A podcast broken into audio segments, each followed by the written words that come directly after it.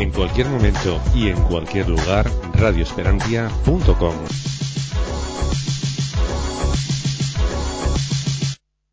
Oh, hello, children. I'm the operator, Taschenrechner in der Hand. What? ¿Necesitas una web? En Cedemon te lo ponemos muy fácil. Tu alojamiento desde solo 2,50 céntimos de euro. Entra en www.cedemon.com y elige el plan de hosting que mejor se adapte a tu proyecto. Es muy fácil. Elige Cedemon.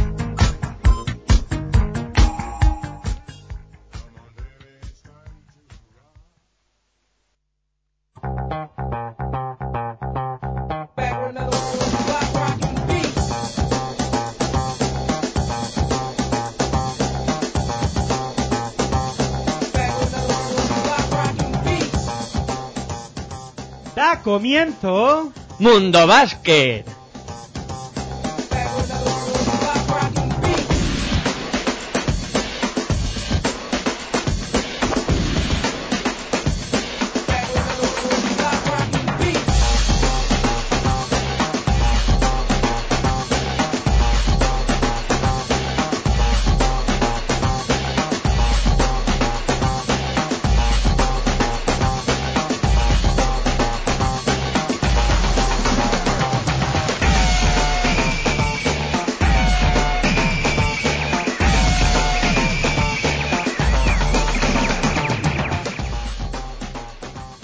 Hola, muy buenas noches, bienvenidos a Mundo Básquet, aquí en radioesperantia.com.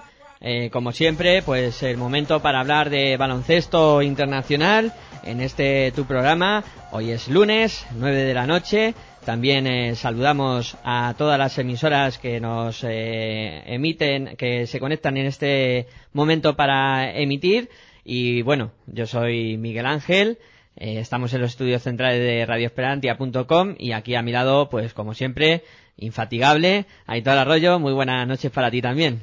Muy buenas noches a todos. Saludos a todas las cadenas amigas que nos sintonizan para escuchar este programa, no para emitir, para emitir ya están ellos también. Sí. Y nada. Queda mucho mejor así, parece que suena hasta más profesional. No, es que somos profesionales. Claro. bueno, un- vamos a hablar hoy de, de baloncesto internacional. Antes de todo, pues decir que... Más bien de baloncesto, bueno, sí internacional, pero Euroliga. ¿no? Euroliga. Vamos, a centrar... centrarnos eh, en la Euroliga que ya lleva tres jornadas y por motivos extradeportivos y extra radio. Pues sí, por, por esos motivos que, bueno, habéis visto en la web y unas semanas un tanto complicadas, pues eh, nosotros eh, pretendíamos hacer un programa eh, más centrado en el análisis de los equipos en profundidad. Sí, y, te- y tener un episodio más, ¿no? Sí. Porque la semana, pues ya hace 15 días que no, que no emitimos Mundo Básquet y bueno, pues aquí estamos con muchas ganas además de hablar de lo interesante que, sea, que está esta competición, esta Euroliga, ya tres jornadas y a cada cual más interesante. Sin duda alguna, una competición eh, muy interesante que, como bien dice Aitor, eh, van disputadas tres jornadas y en la que, bueno, ya ha habido alguna que otra sorpresa. Sí, pero ya voy salvando, ya al menos ya voy salvando la cabeza, poquito a poquito la voy salvando. Te asustaste en la primera jornada, ¿eh? Reconócelo. Mm, Bueno, ya lo hablaremos. bueno, pues eh, vamos a empezar a hablar de, de baloncesto y para eso pues eh, metemos eh, la musiquita que corresponde a este tema.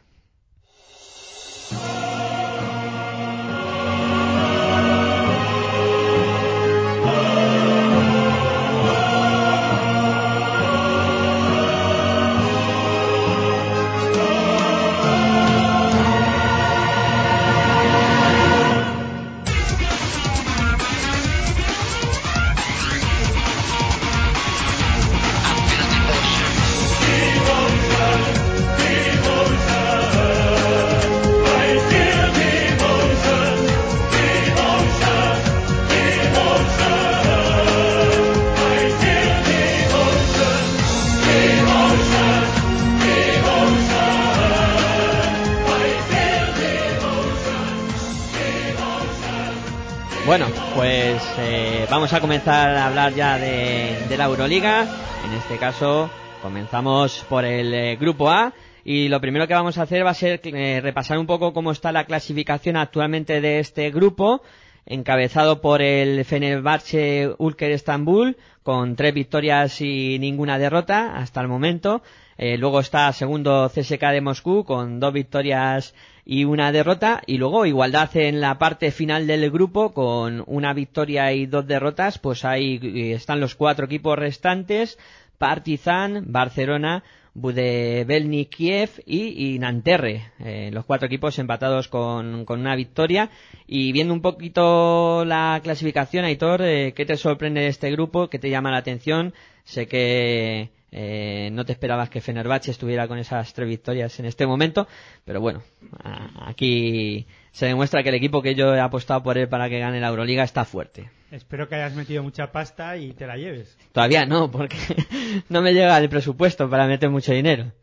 Bueno, pero habrás metido algo. Sí, algo sí. Bueno, vale. Entonces, para una cenita nos dará. Sí, sí, sí. Si es que la gana. Vamos, yo tengo dudas, ¿no? Pero aún bueno, esto está por empezar, ¿no? Ya llevamos tres jornadas. Sí es verdad que... ¿Qué es lo que me sorprende antes de meterme a hablar? Pues me sorprende el mal inicio de Fútbol Club Barcelona. ¿Me sorprende algo o nos puede sorprender? Sí, también me sorprende que haya ya todos los equipos hayan sumado una victoria. Yo esperaba que Nanterre no, no a estas alturas no hubiese sumado ninguna pero en la, esta última tercera jornada pues salta la sorpresa en el grupo y hay un Fútbol Club Barcelona irregular en, en Liga Endesa CB y también eso se traslada a la irregularidad en, en Europa. Normalmente, normalmente, o lo que estamos viendo es que la irregularidad no se, no se extrapola o no se refleja en, en Europa, ¿no? Ahí tenemos a Bilbao Basket que no lleva ninguna victoria en, en Liga Andesa ACB, pero en Eurocup pues lleva todas sus, todos sus encuentros la suma en victorias. Caja Laboral lo mismo, o sea, luego lo hablamos, ¿no? Pero es algo parecido. Y el Fútbol Club Barcelona, aun sacando los partidos adelante en Liga Andesa ACB con muchas dificultades, otra más, mañana ya la veremos también en territorio ACB, contra Guipúzcoa Basket, rozando un poco la derrota, pero al final con la calidad de sus hombres, de hombres como Juan Carlos Navarro, eh, bueno, pues mañana ya digo que ya lo hablaremos, pues va sacando los partidos. Y aquí con en Europa más de lo mismo, pero se le pone un partido complicado con Nanterre y es que esto es Euroliga, ¿no? Y en Euroliga hasta el más tonto te hace relojes. Pues sí, la verdad es que los hacen bastante bien los relojes eh, en esta sí, competición. Sobre todo suizos. Aunque no hay ningún suizo. Eh, pero bueno, eh, Fenerbahce, que es el conjunto que va líder, vamos a hablar un poquito de, del conjunto turco, que la verdad es que ha iniciado bien la competición. ¿eh? Sí, y bueno, y al final eh, no sé si darte la razón o no, porque vas a andar muy crecidito de aquí al final de la de esta primera fase antes del top 16 si digo esto de que se puede llegar a confirmar como uno de los aspirantes aunque sea a, a estar luchando por entrar en la Final Four no voy a decir para ganar Bueno. pero al menos para entrar en esa Final Four me está convenciendo no mucho pero sobre todo porque en defensa lo veo muy titubeando eh, sí es verdad que en ataque es un equipo que lo tiene bien claro y lo dice bien claro los resultados. Eh, todos los partidos eh, pasa más de 70 puntos contra el Budelnik Kiev. Ahí asusta, ese resultado sí asusta un poquito. 84, 102, 102 puntos conseguidos en el primer partido de la Euroliga y fuera de casa, pues hace pensar o hacía pensar que, que el equipo turco, el equipo de mm, este bueno de, sí de Zelko Obradovic pues consigue o, o hace pensar que busca los partidos en ataque no y que el- la defensa no es que no le importe pero vemos como en el primer partido como digo fuera de casa además un 102, 102 puntos asusta.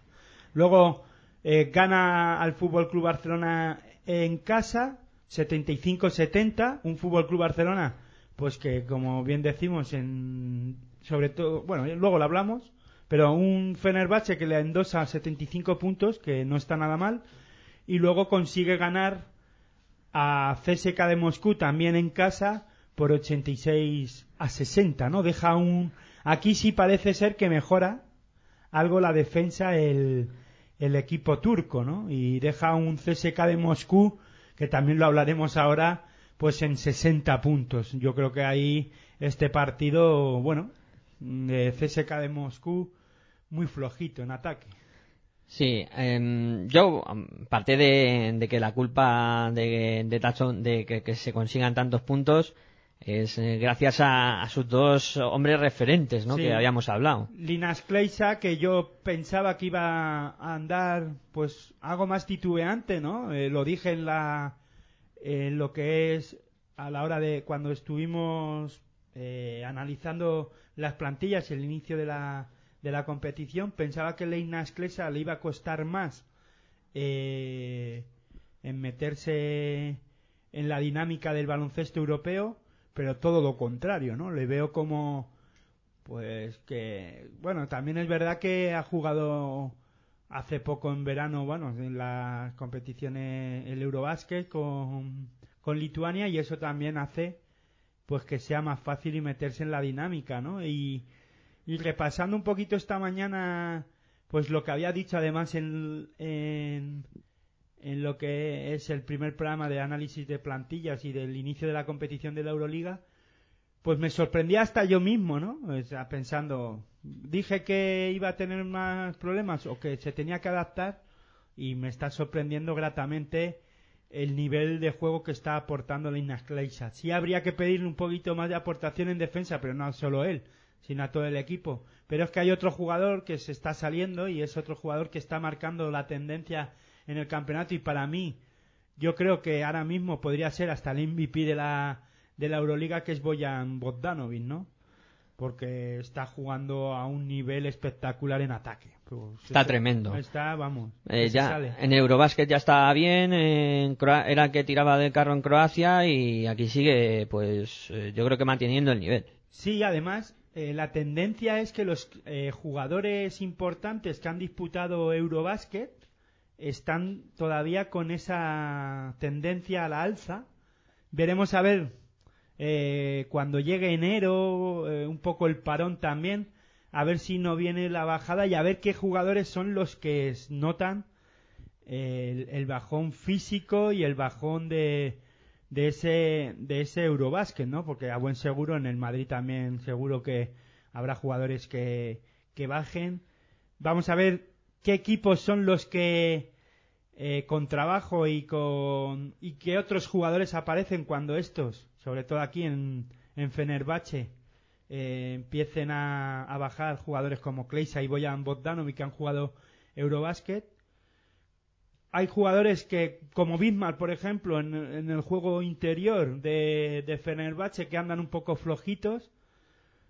Yo esperaba, o creo que todos esperamos, que suba o que jugara a otro nivel. También es verdad que el inicio, los inicios son difíciles de temporada y claro, en un equipo como Fenerbahce, que además Kleisa, Boyan Bondanovic están que se salen, también creo que a la hora de valorar a otros jugadores, pues los valoras un poquito eh, comparando el nivel de, Con de, otro esto, de estos otros, ¿no? Sí. Y entonces a lo mejor pues se le exige mucho a Bismarck, o le estoy yo exigiendo mucho a, a, a Bismarck, aunque creo que debería de ir aportando cosas porque, bueno, vamos a ver cómo se desarrolla ¿no? la temporada y, eh, y sobre todo en, en, eh, en, eh, en, el, en la Euroliga, perdón, porque, claro, eh, tendrán que ir apareciendo otros jugadores y a buen seguro Botanovic y Klesa bajan un poquito el nivel porque otros también lo suben, ¿no? Y también yo creo que hay que hacer una mención especial a, a Pridelic, a Predelic, y, y, bueno, Bob Makalev, que es el otro hombre que eh, debería de ser el arma mater y el que, pues, un poco el que lleve la manija del, del juego, no ha empezado mal. Eh, yo creo que está bastante mejor que las dos temporadas anteriores y yo creo que Fenerbahce ahora mismo es el rival a batir en este grupo y veremos a ver si en el top 16. Uno de los equipos más en forma de la competición. Eh, Pero haciendo mella en, el, en la defensa, ahí es donde creo que habría que mirar, ¿no? sí, ahí tienen que, lo que tienen mejorar. trabajar.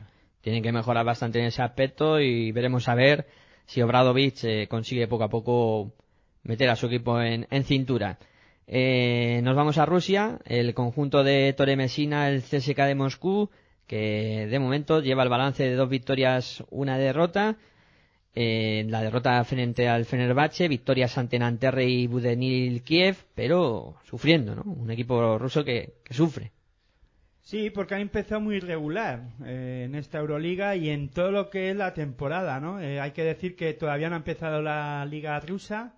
Eh, si no me equivoco, pues comenzará para mediados de febrero o, o finales de, de enero. Ahora está jugando la BTB League, una competición en la que pues juegan varios muchos equipos del este, no solo rusos, sino lituanos, letones. Bueno, es una competición de del este y que también eh, la están disputando y también han comenzado muy titubeando, pero claro, no es el nivel que hay aquí en, en la Euroliga y en la Euroliga se le nota más, ¿no? Se le nota mucho y bueno, ha pasado apuros para ganar a, a Nanterre y a Kiev y claro, el resultado que marca un poco la tendencia ahora mismo y en la hombre, nos deja dudas eh, que la haya pasado mal con Nanterre y Kiev, pero luego, claro, le mete un... le- si hubiese perdido CSK de pocos puntos con Fenerbahce, aún todavía diríamos, bueno, pues que es normal, porque al nivel que está jugando Fenerbahce sería normal que perdiera además fuera de casa, pero por un resultado menos amplio, ¿no? Es que el resultado, pues son de 20 puntos. 26 puntos. O 26 puntos, sí. Eh, echan falta CSK eh, aportación ofensiva, hacen una media de 70 puntos. Si Son es muy pocos. si es verdad que en defensa están bien y por eso consiguen pues sacar las victorias de Kiev y Nanterre ante Fenerbahce eh, no están bien en defensa y tampoco a esto le sumamos. Bueno está, es que están muy bien. Fenerbahce en ataque y ellos en defensa. Tienen muchas eh, dudas y, y en ataque pues demasiadas. O sea, yo cre- creo que todavía tienen que mejorar mucho y más cuando Teodosic y Christie, que son creo, sobre todo Teodosic, que es eh, eh, el hombre re- o debería de ser un hombre referente junto a Pargo, porque Pargo en esta ocasión creo que además y también lo comenté en el primer programa en que de- para mí eh, Pargo debería de ser el base que que eh, llevara el juego y el que pues hiciera además puntos pero además eh, nutriera pues al propio Teodosic y ninguno de los dos están funcionando por ahora. Y Christie por dentro que para mí debería de ser un pivot dominador no lo está siendo por ahora y está habiendo muchos problemas. Yo creo que Messina no está encontrando la forma de hacer jugar sobre todo a este triángulo de jugadores que deberían de ser los que marcarán la, la diferencia y sin embargo están siendo otros jugadores como Mikov y Girnes los que están apareciendo. Sí, de momento sorprende que jugadores de la clase y la talla de, de Teodosic, eh, Pargo eh, y Christie que pues no estén eh, al 100%. O sea, llama, llama mucho la atención el rendimiento del CSK que veremos a ver eh, si nos estrella en, en futuros partidos. Ya lo analizaremos aquí más en detalle. Eh, pasamos a los que están eh, con una victoria, comenzando por el Partizan, que ha sufrido derrotas ante el, el Barcelona y el Kiev, los dos partidos eh, fuera de casa, y que en casa amarró la victoria contundente además ante el Nanterre francés eh, por 30 puntos de diferencia. Un partido en que el Nanterre no sé a qué se dedicó, con los 43 puntos anotados nada más. Partizan que, bueno, está ahí en ese grupito, un grupo selecto y veremos a ver qué pasa con ellos. Bueno, Yo es al equipo que más he visto por ahora en este inicio de temporada. Y si es verdad que mm, están bien, sobre todo Milosajevic, que está siendo el que más puntos está realizando junto a, a Bogdanovic, a Bogdan Bogdanovic.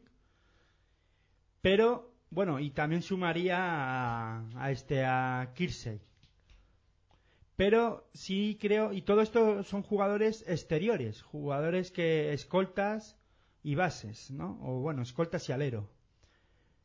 Sí es verdad que Westerman no está nada bien. Es, es otro jugador que debería de aportar cosas.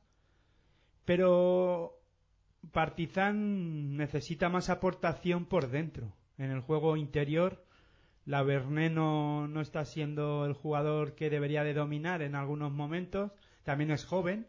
Eso está claro que es un jugador joven francés que debe de, de ir aportando más cosas poco a poquito.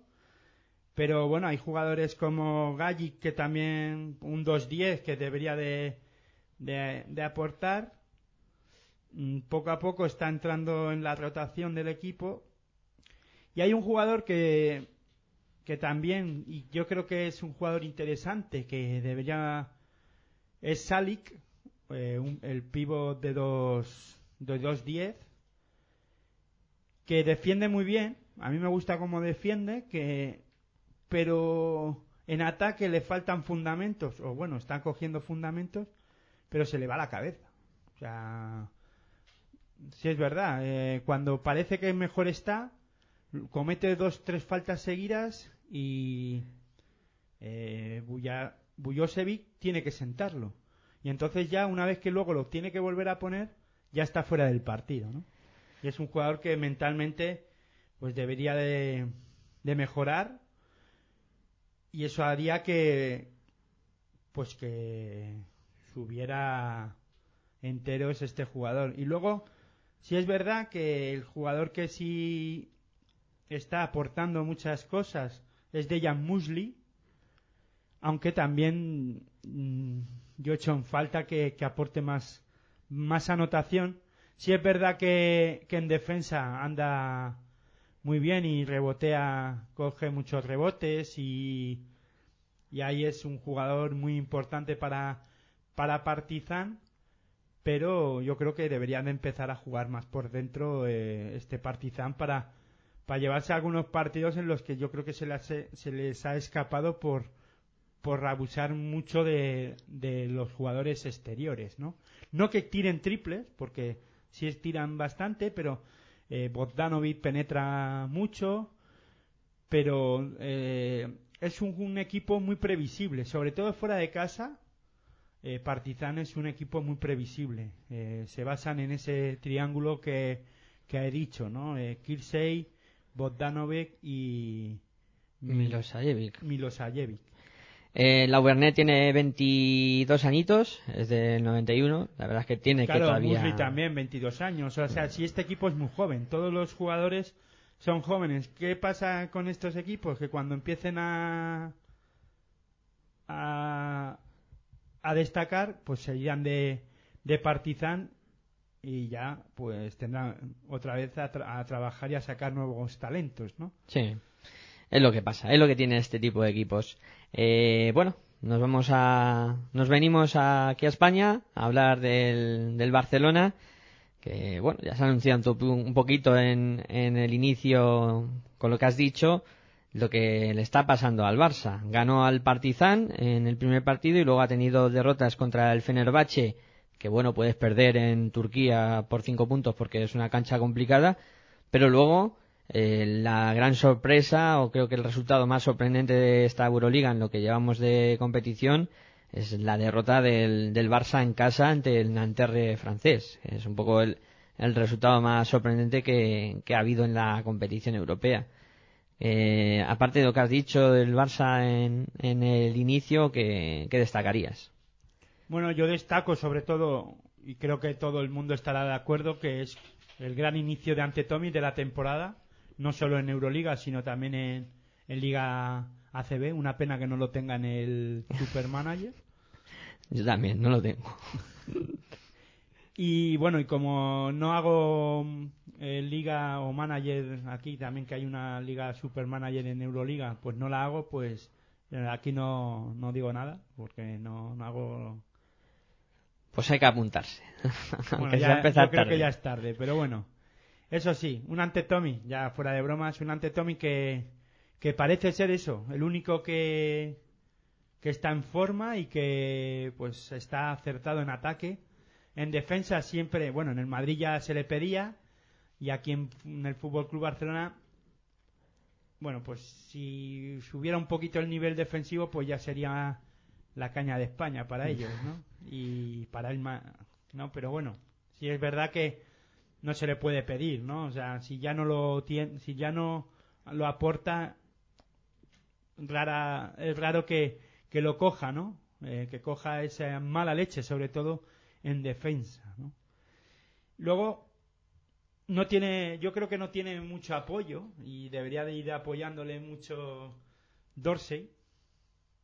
El que sí aporta algo es el Lampe y Nashbar, aunque Lampe, yo vuelvo a decir que no es el jugador referente para, para un equipo grande. Yo lo siento por él, ¿no?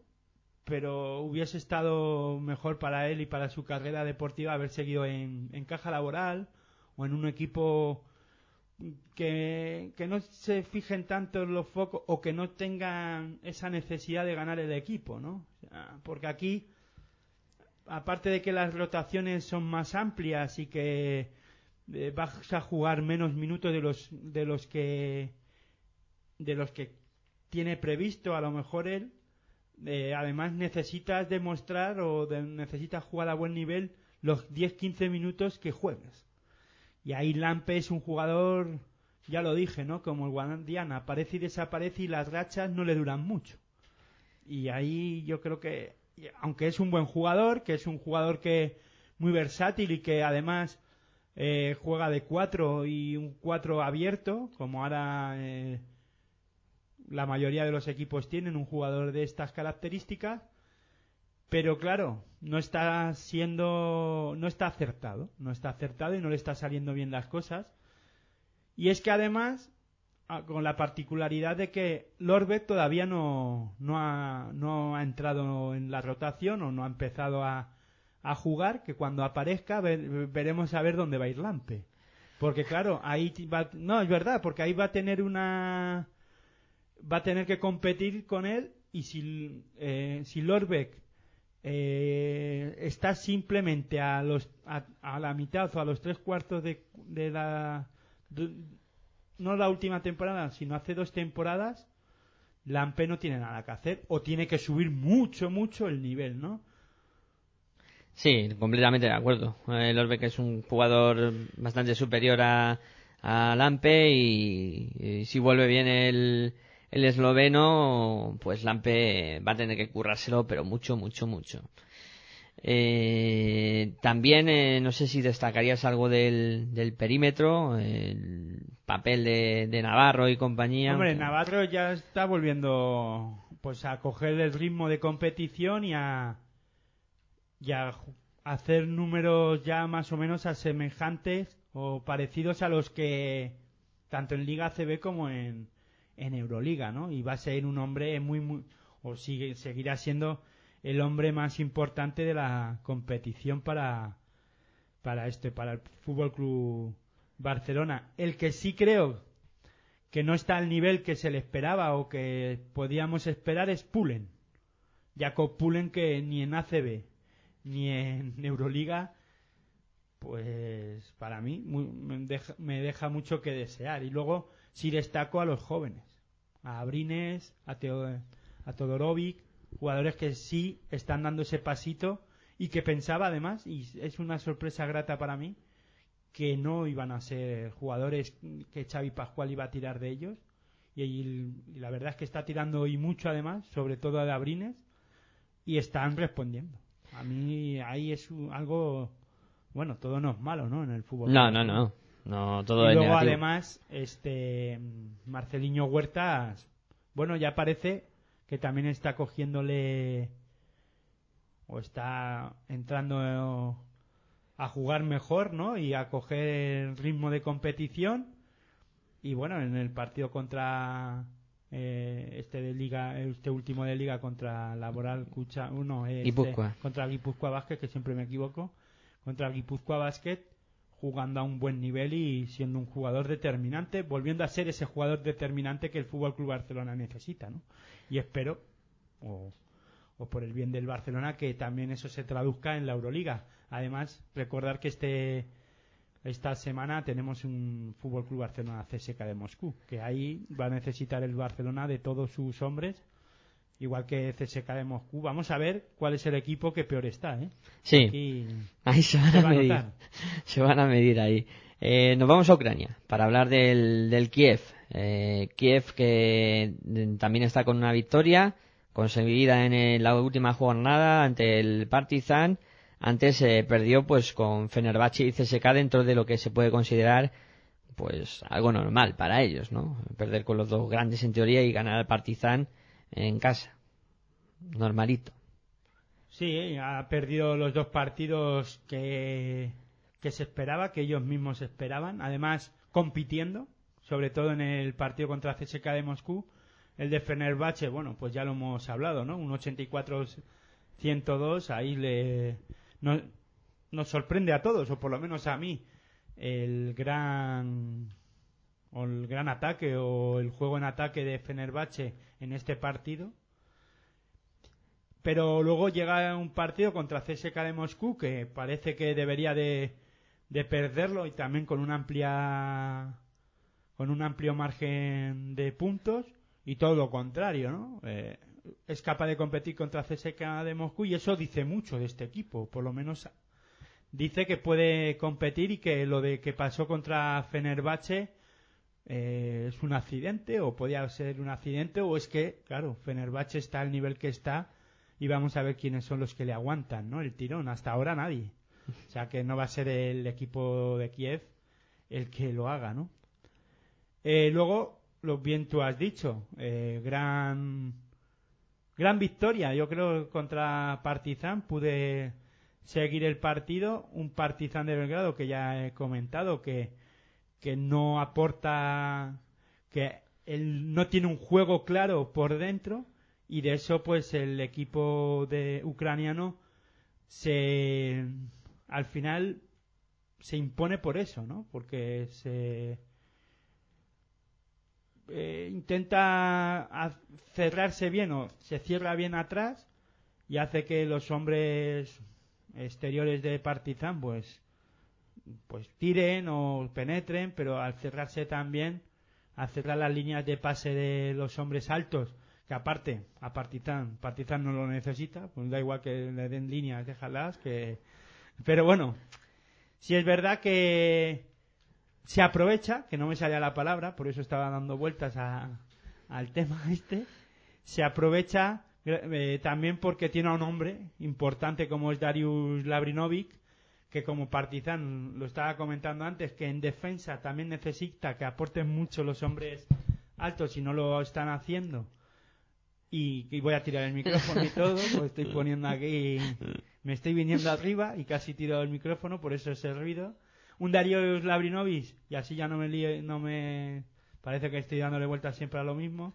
Un Darío Labrinovic que está siendo el hombre que importante en ataque y en defensa también. Es un hombre que, que no es que le veas solo trabajar en ataque, sino en defensa pues hace que los tiros de los hombres altos y bajos de cualquier equipo pues cambien su trayectoria y, y es capaz pues de coger rebotes de bueno pues un jugador referente no para para ellos y luego también si a eso le sumamos que Mika Down ya lo comentamos en la, a la hora de, de analizar de analizar las plantillas que Mika Down eh, debe de ser un hombre que aporte mucho en ataque y lo está haciendo y luego Daquan Sommer también se está apuntando y entonces pues claro Pues aquí eh, es un equipo peligroso con este triángulo Mika Down, Dan Wan Summer. Hay veces se suma el jugador que jugó en Estudiante. El Blake Ahern. Blake Ahern, que también, sobre todo en el partido de Partizan, fue capaz de aportar sus 8 o 9 puntitos.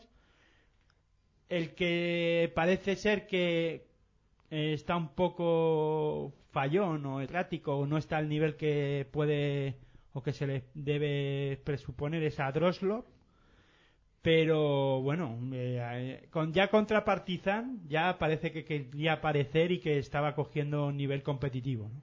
Bueno, pues veremos a ver qué es capaz de hacer en las siguientes jornadas el, el Kiev. Nos vamos a Francia para hablar del, del Nanterre, que ya habíamos comentado de esa victoria sorprendente ante el Barça, que es la única que figura en su casillero, y luego ha sido derrotado por CSK en, en Rusia, eh, no, perdón, en casa, y luego por Partizan sí en, Belgrado. Eh, un Nanterre que en principio partía como, digamos, la cenicienta y que, mira, eh, ya ha habido una sorpresa, hasta estuvo a punto de sorprender también al CSK. Bueno, sí y no. A ver, contra CSK es verdad que es el primer partido de la temporada en Euroliga, en casa además. Ya lo hemos dicho, un CSK de Moscú que está siendo muy regular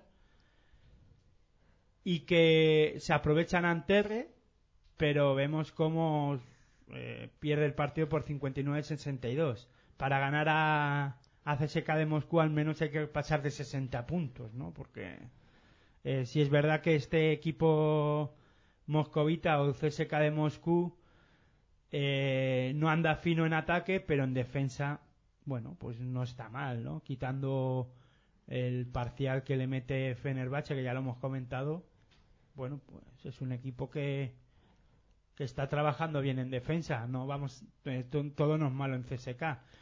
En Nanterre, muy poco, poco ba- bagaje en, en ataque, aunque consigue ganar a un Fútbol Club Barcelona que casi está peor que él. Sí, sí, sí. Es verdad, ¿no? Esa es la verdad, es la realidad. Más cera que la que arde no hay. Claro, 67-71. eh, que ahora mismo Fútbol Club Barcelona está jugando a marcadores súper bajos.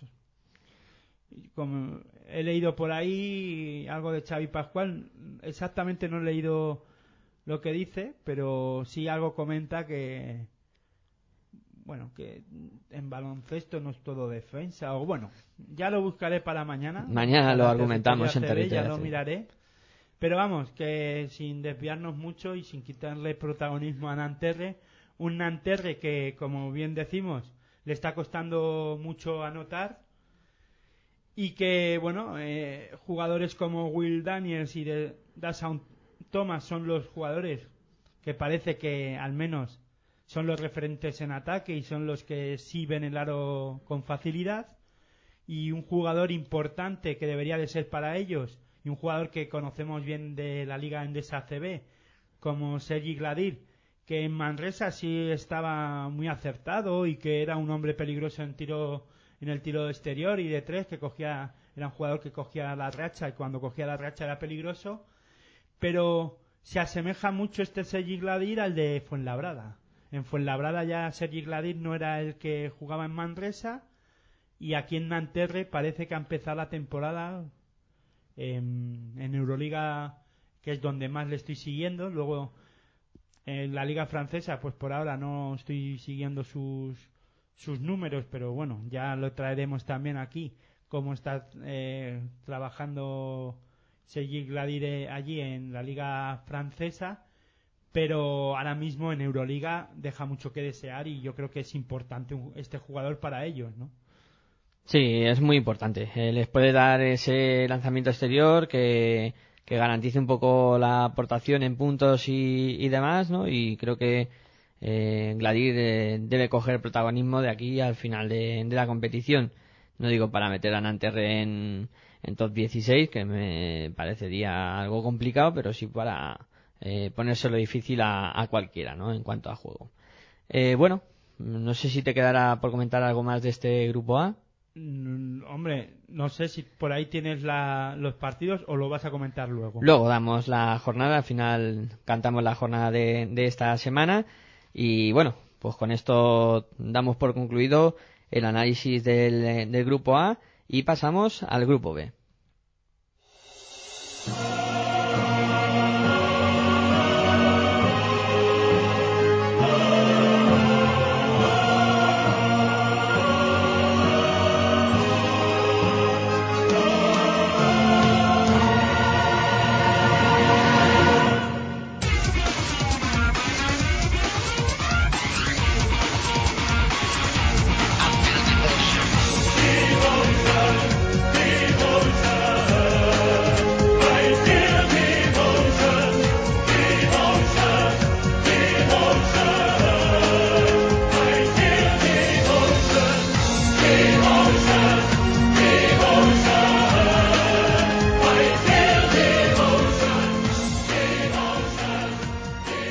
Bueno, pues nos metemos con el grupo B, en donde eh, lo primero que hacemos es repasar eh, la clasificación.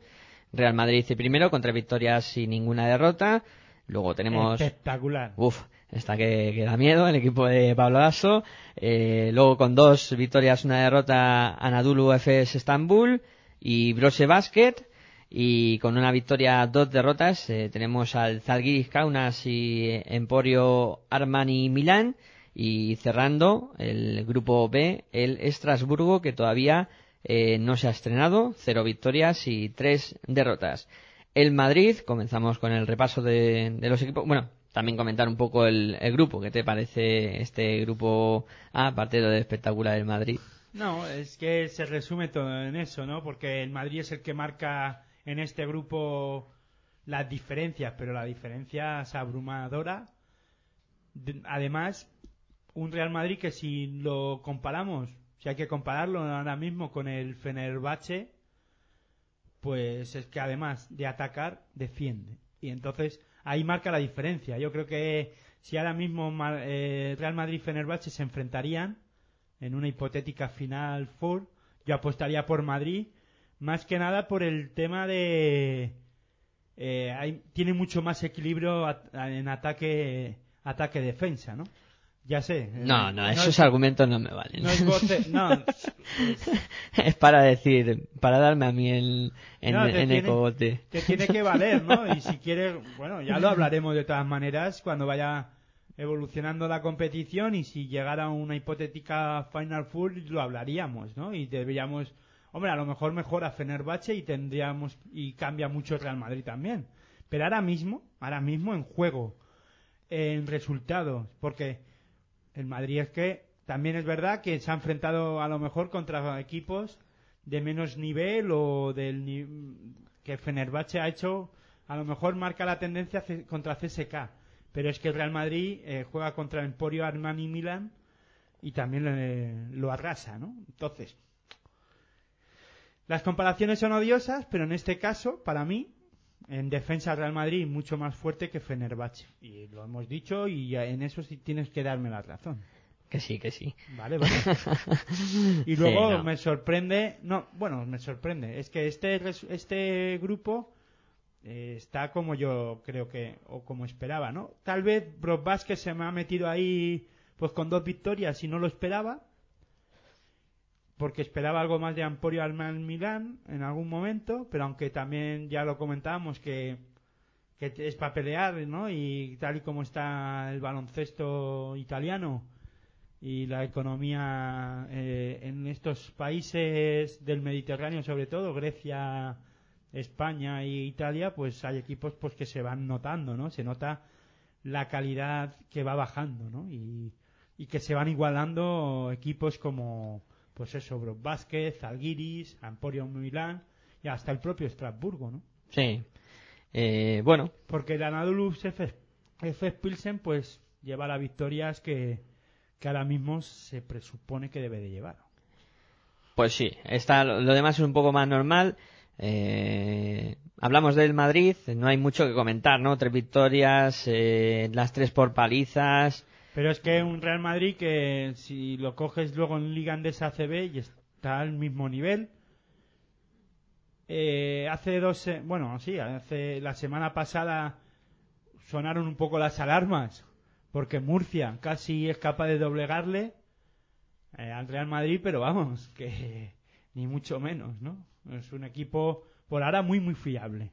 Aunque Sí. no todo es bueno, pero porque to- todo es mejorable, pero sorprende el excepcional eh, nivel que está aportando Mirotic, que se nota que, que no ha jugado eh, Euro, Eurobasket, que ha descansado, pero claro, si nos fijamos en Rudy Fernández y en Sergio Yul, que sí lo han hecho, pues diríamos también que están en la ola y en la racha del trabajo que, que han hecho en, en, este verano y claro, y se están aprovechando, ¿no? Vamos a ver si Rudy y Sergio Yul notan lo que hemos dicho, ¿no? Eh, la bajada. Lo que pasa que en un equipo como el Real Madrid, pues tal vez eh, la bajada de Rudy Fernández y Sergio Yul se sume en la subida de JC Carroll, Felipe Reyes, sigue al ritmo que sigue Mirotic, Burusis pues tendrá que empezar a jugar, yo creo que eh, veremos otro Burusis, ya ahora mismo Burusis pues sí está a un buen nivel, yo creo que está a un nivel aceptable como todo el Real Madrid, pero que puede dar mucho más. Bueno, eh, allá que vaya avanzando la temporada, veremos a un Burusis más, más trabajador en pintura y más dominante. Y luego, aquí yo tengo anotado a Smerry y que poca que le está costando. Yo Sí. creo, eh, está siendo muy irregular, empezó bien, yo creo, pero ahora se le está notando, ¿no? Se está notando que, que creo que no es un jugador para dos competiciones de, del nivel que se le exige a estar, ¿no? Y bueno, ahí... Más eh, en un equipo grande sí. y... Y luego, claro, no, un equipo grande que se le va a exigir. Es lo mismo que eh, con Lampe en el Fútbol Club Barcelona. Jugadores que están acostumbrados a jugar 20, 25, 30 minutos. Sobre todo Smerrick en Obradoiro la temporada pasada.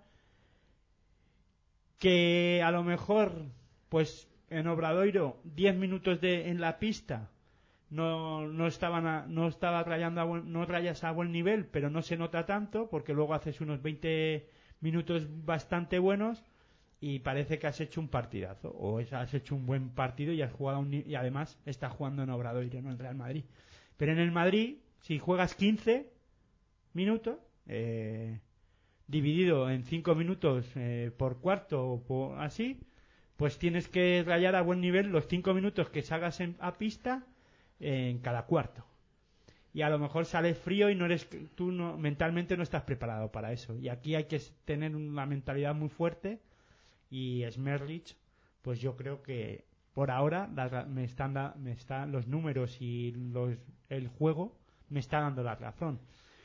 Que sí aporta cosas, mm, eh, seguro. O sea, está aportando trabajo, lo está intentando. Si hablamos con Pablo Lasso, seguramente dice que se tiene que seguir adaptando y que tiene que mejorar muchas cosas, pero que está jugando a buen nivel. Bueno, pues ya veremos, ¿no?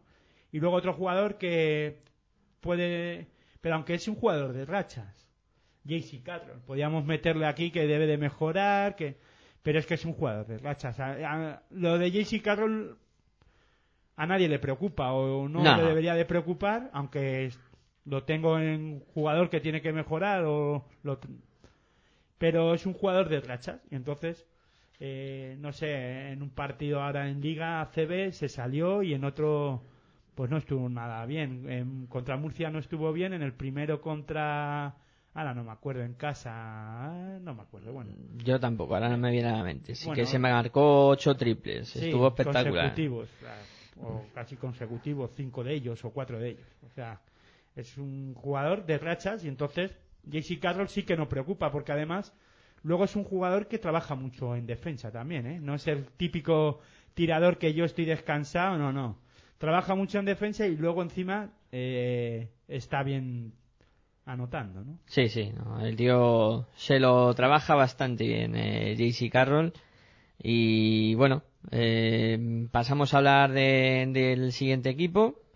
En este caso, pues le toca el turno al cuadro turco, al Anadolu Efes Pilsen, eh, otro equipo de, de Turquía y en este caso de, de Estambul, que ha cosechado dos victorias contra Emporio Armani Milán en casa con un resultado bastante contundente y eh, fuera contra el Estrasburgo también con 66-76 eh, un resultado también eh, positivo para para el cuadro turco y luego mm, derrota entre el eh, Brose Basket eh, por 88-86 en un partido muy ajustado que también pues puede llamar la atención no de esta derrota del Anadolu F. Pilsen aunque luego hablaremos del del Brose Basket que está también eh, haciéndolo muy bien en este inicio de de la competición y que se ha plantado también con esas dos victorias eh, planteando un pues una terna a lo que puede ser el Anadolu F. Pilsen y, el Real Madrid, aunque creo que el Madrid está un poco fuera de competición y entre el Brose, el Emporio Armani y Anadolu F. Pilsen tendrá que estar las otras tres plazas, a no ser que, que Zalgiris se, se le ocurra hacer la machada o, o quién sabe si Estrasburgo, aunque esto eh, yo lo veo más difícil, eh, que pueda también optar a hacer alguna cosa ¿no? en esta competición. Bueno, el partido de JC Carroll, el buenísimo partido con 25 puntos fue contra la Baracucha en Liga Endesa ACB. Espectacular Sí. sus porcentajes. Ahí estuvo enorme el, jugador del, Real Madrid. ¿Y qué te parece este Anadolu F. Pilsen? ¿Hasta dónde crees que puede llegar este otro cuadro turco en la competición? Hombre, yo le veo por debajo de Fenerbahce, pero será un equipo a tener en cuenta. Sí, yo creo que ha empezado bien la competición, ¿no? Eh, en la Euroliga sumando sus dos victorias. Importante victoria la primera contra el Emporio Armani Milán, marcando las diferencias, además 20 puntitos. O sea, ahí marca pues un poco la tendencia del grupo, ¿no? Y decir, bueno, Real Madrid y, y el equipo turco son los que, a priori, ahora mismo por lo que hemos visto, son los equipos que deberían de marcar las diferencias del, del campeonato, aunque eh, la derrota fuera de casa, si es verdad, del, del F. Pilsen ante el Brose Basket, nos puede dar alguna, o nos puede, una, nos puede dar una pequeña duda, ¿no? Alguna du nos puede plantear alguna, alguna duda, pero no creo. Vamos a ver ahora en esta, sobre todo esta jornada es importante para ellos en casa, después de perder fuera, aunque solo por dos puntitos, 88-86.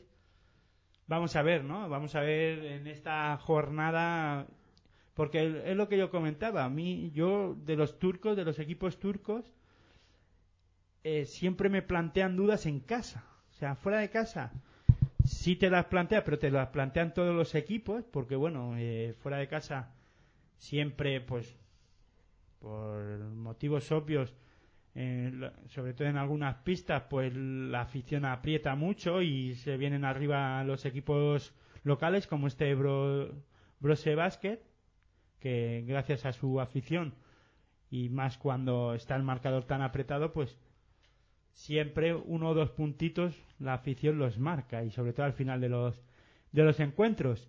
Y en Turquía, pues debería de ser lo mismo porque las aficiones son muy calientes, pero de unos años acá, no sé por qué extraña razón, pues este tipo de equipos, F. Pilsen, el propio Fenerbahce, que a buen seguro van a perder un partidito en casa, pues pues son equipos, pues eso, con dudas, ¿no? Que además son capaces de, de ahora perder un partido más en casa y, y complicarse la, la clasificación, porque mentalmente son equipos que se vienen abajo enseguida cuando ya les entran esas pequeñas dudas, ¿no? Eh, en un Fenerbahce que Scotty Hobson está siendo el, jugador más destacado para mí en ataque, es un jugador que está aportando mucho y, y bueno.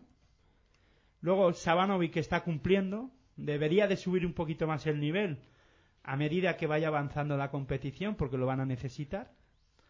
Y luego hay un jugador que eh, para mí debería de marcar la diferencia en la competición y la diferencia en este equipo, más que Scotty Hudson, debería de ser el Gordon, el que marcara más la, la diferencia.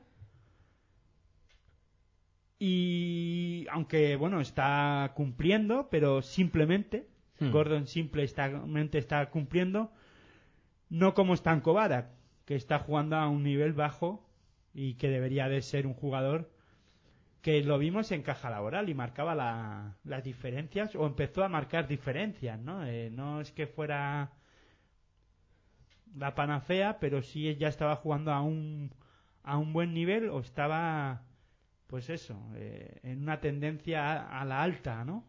Y aquí en, en FS Pilsen le estoy viendo a la baja. No Sí. sé. La, la progresión creo que se le ha, se ha cortado la de Stanko Barak.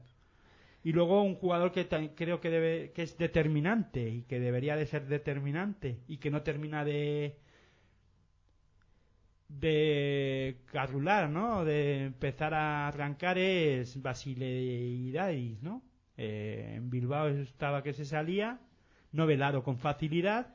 También es verdad que ya también eh, se le conoce a este jugador y lo peligroso que es y se le defiende con más intensidad y, y además en un equipo como NF Pilsen pues con más razón, ¿no? Porque es eh, uno de los rivales a batir en este grupo junto al Real Madrid. Pues sí, y también el que no anda nada bien, mm, no me gusta su inicio, es eh, Dogus Balbay, que mm, está muy, muy por debajo del nivel que, en teoría se le debería de, de exigir. Eh, bueno, pues vamos a hablar del, del Brose Basket. Eh, yo para mí una de las grandes sorpresas de, la competición, con dos victorias y una derrota. Victorias ante Estrasburgo y ante Anadolu F. Pilsen, eh, esta muy importante en, su propia cancha. Y luego derrota contra el Madrid contundente, pero un Brose Basket que está realizando yo creo que un buen papel. Yo para mí, eh, si me lo permites tú y me lo permiten pues, los que nos escuchen y, la gente entendida, la sorpresa del campeonato, o sea, de, en, general. Un Brose Basket que, que está muy fuerte en casa, que además consigue una victoria importante y de calidad hace F. Pilsen, aunque sea por esos solo dos puntos, pero también gana un Estrasburgo que, bueno, que para mí es la perita en dulce del grupo, y le- pero es que le endosa un, un parcial de 14 puntos, ¿no? Es un 84-70, es una es una victoria de calidad, porque no es fácil en baloncesto ganar un partido de más de 10 puntos, de, de 14 puntos en este en este caso y ante un rival que podría ser o en el principio cuando hablamos o empezás a mirar el grupo y eh, pues dice bueno un Brose Basket que tendrá que trabajar o tendrá que pelear contra Strasbourg para no ser eh, el último con toda la marcando las diferencias porque ya lo hemos, lo estamos viendo pero en un principio cuando tú coges dices bueno eh, Brose Basket tendrá que pelear con Zalgiris Armand Milán y eso, y si se te descuidas, a lo mejor hasta no es capaz de ganar nada y se mete en la, en la última posición, ¿no? Porque esto, Sí. la competición en la Euroliga, hay veces que, que suele pasar estas cosas, que tú crees que tiene, igual que a la contra, ¿no? Que tú crees que tienes un equipo de nivel y ves como que la competición te pone en tu sitio y, y no eres capaz de ir hacia adelante. Pero es que en este caso también se está haciendo a la contra, ¿no? Vemos como un Brose Vázquez se está haciendo muy fuerte en casa y eso en una competición como la Euroliga es muy, muy importante. Gracias también al trabajo de Jacobsen, de Smith y de Gabel, ¿no? Que están siendo, un- eh, están viendo el, el aro como una piscina. eh, Increíble. Desde, desde el perímetro, ¿no? Pero es que, vamos, espectacular. Y luego eh, vemos como Ford, Cirves y Mascota pues deberían de mejorar, tener más presencia mejorar, sobre todo en, en defensa, pero bueno, yo creo que no se le puede pedir más, ¿no? Si encima estos empiezan a, a funcionar, tal vez hasta saquen alguna victoria fuera de casa. Si les hace daño, yo creo, la, aunque es contra un Real Madrid, pero la derrota tan contundente, ¿no? Pero bueno, si luego encima, después de eso, se, se vienen arriba y ganan a F. Pilsen, pues no decimos nada. Prueba superada. Sí. bueno, vamos a, a tierras eh, lituanas para hablar del Zalgiris, eh, que de momento pues eh, tiene una victoria conseguida en la última jornada contra Estrasburgo y dos derrotas ante pues dos equipos mm, uno superior a priori el otro que bueno podría estar un poco a, a su nivel y perdió en, en casa de, de Milán por eh, siete puntos. Eh, la verás prácticamente con, con este resultado. Eh, un Zalgiris que bueno debería de estar ahí en, en la pelea o cómo lo ves Hombre, debe de estar en la pelea y a buen seguro que va a seguir estando, sobre todo en casa, aunque el primer partido, el inicio de la temporada, y es lo que te hace tener muchas dudas o lo que te hace tener dudas en un principio, ¿no? Porque luego vi, viendo cómo está al nivel que está Real Madrid, pues tampoco sorprende tanto, pero sí es una pista difícil, aunque el Madrid pues consigue sacarla y con sobresaliente, eh, la pista de Zalgiris en Kaunas es difícil de ganar y bueno, pues sí me sorprende la derrota abultada de 20 puntos, ¿no? Contra el Real Madrid, aunque siendo el Real Madrid. Si es verdad que luego dices tú lo del el, que lo salva, 82-75. siete puntitos Sí, no mal- son muchos No, no son muchos por lo que estamos diciendo además. Eh, siempre esperamos que Milán, en, en Zalgiris, en Kaunas en este caso, pues palme, ¿no? Y por más de, de siete puntos. Bueno, vamos a verlo, ¿no? Yo creo que son dos equipos que están muy a la par. Que tienen eh, muy altos y bajos y equipos muy regulares. Ahora mismo Zalgiris y Ampario Armani Milán, si debíamos, si tendríamos que apostar o si fuera esto la bolsa, no sé, no serían activos muy fiables. ¿no? No, no, no. A mí me daría bastante miedo apostar por alguno de los dos, la verdad. No me jugaría el dinero tan alegremente como con Fenerbahce. Si es verdad que Zalgiris, y lo comentábamos también, que iba a tirar de lituanos y que sus cuatro jugadores lituanos sí están marcando las diferencias, no tanto el resto del equipo. Eh, está bien, sobre todo los- la, anotación está bien repartida entre el juego interior de Yakota y Yankunas, están jugando personalmente creo a un, a un gran nivel y luego Pochius y Jasikevičius, que me sorprende lo de Pochius en el juego exterior. En el Madrid no se estaba prodigando mucho, era un jugador, o yo tenía entendido que era un jugador que, que pues jugaba muy bien penetrando, eh, tenía un buen tirito de cuatro, de cuatro metros, pero bueno, ahora está tirando mucho y bien desde fuera, ¿no? Sí, a mí me está gustando mucho esa actuación de, de Martínez. Está, yo creo que reverdeciendo eh, buenas actuaciones y aquí cumpliendo, sin duda alguna. Claro, y luego hablábamos de jugadores que, o también que son eh, lituanos como Cristo Labrinovic, pues debería de, bueno, Se ha recuperado de la lesión y... sí, debería de ser el hombre, un hombre determinante para ellos e importante para la rotación de Yaztocas y Yankunas. Es lo que iba a decir, que se ha incorporado ya y está ya disputando algún minuto y algún partido. Todavía no está al nivel que se le espera, pero jugadores que deberían de estar bien y que es- yo creo que son importantes para ellos y que todavía no están empezando o que no está empezando, sobre todo el americano, eh, yo creo que eh, para un equipo como Zalgiris Kaunas, tener a un jugador americano debe de ser de nivel y por ahora eh, Detmond no, lo, no está siendo ese jugador que marque la diferencia y también en este aspecto negativo Clima, Climavicius eh, debe de bueno ir creciendo todavía no lo está haciendo, no está jugando al nivel que, que yo espero, para mí.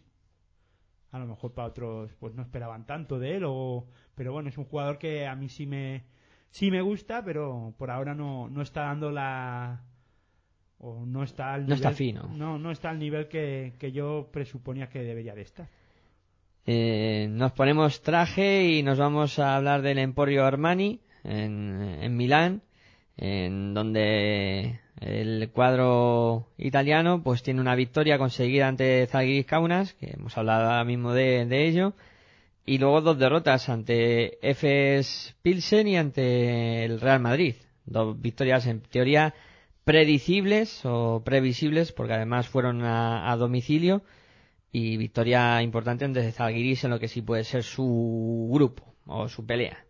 No, bueno, está cumpliendo, ¿no? Es un equipo complicado, complicado porque se tiene que reinventar y es verdad que además son equipos, o en este caso es un equipo que apuesta por los jugadores locales italianos, los mejores o los se supone que como Meggi Gentile, jugadores que han, destacado en, en el Eurobasket con la selección italiana pero que también apuesta mucho por el jugador americano. Y aquí, pues, ¿qué es lo que pasa? Pues que tienes problemas. Siempre, en todos los partidos no van, juegan a, no van a estar a un buen nivel. Sí es verdad que David Moss es un jugador ya conocido en la liga italiana y que, bueno, pues, que sí marca las diferencias, aunque no está al nivel que se, o que debería de estar, o en temporadas anteriores ha estado, sí es verdad que está cumpliendo con sus números y bueno, y haciendo un trabajo sobre todo defensivo bastante bastante bueno. Un Meji que creo que eh, cada vez está mejorando más en la competición y sobre todo en esta Euroliga. En la liga local también está marcando diferencias y bueno, está ya cogiendo ritmo de competición. Lo que estábamos comentando antes también, ¿no? Del tema de, los jugadores que han jugado Eurobasket unos vienen de, de la ola y otros bajan un poco de la ola y luego empiezan a subir. Meggi es uno de los que está empezando otra vez ya a coger el ritmo de competición. Gentile, puf, yo creo que todavía debe de, de mejorar mucho, y, pero bueno, despacito, a su ritmo, aunque seguro que en Milán me esperan que, sea Que lo haga ese- ya. que ese ritmo sea más alto, pero bueno.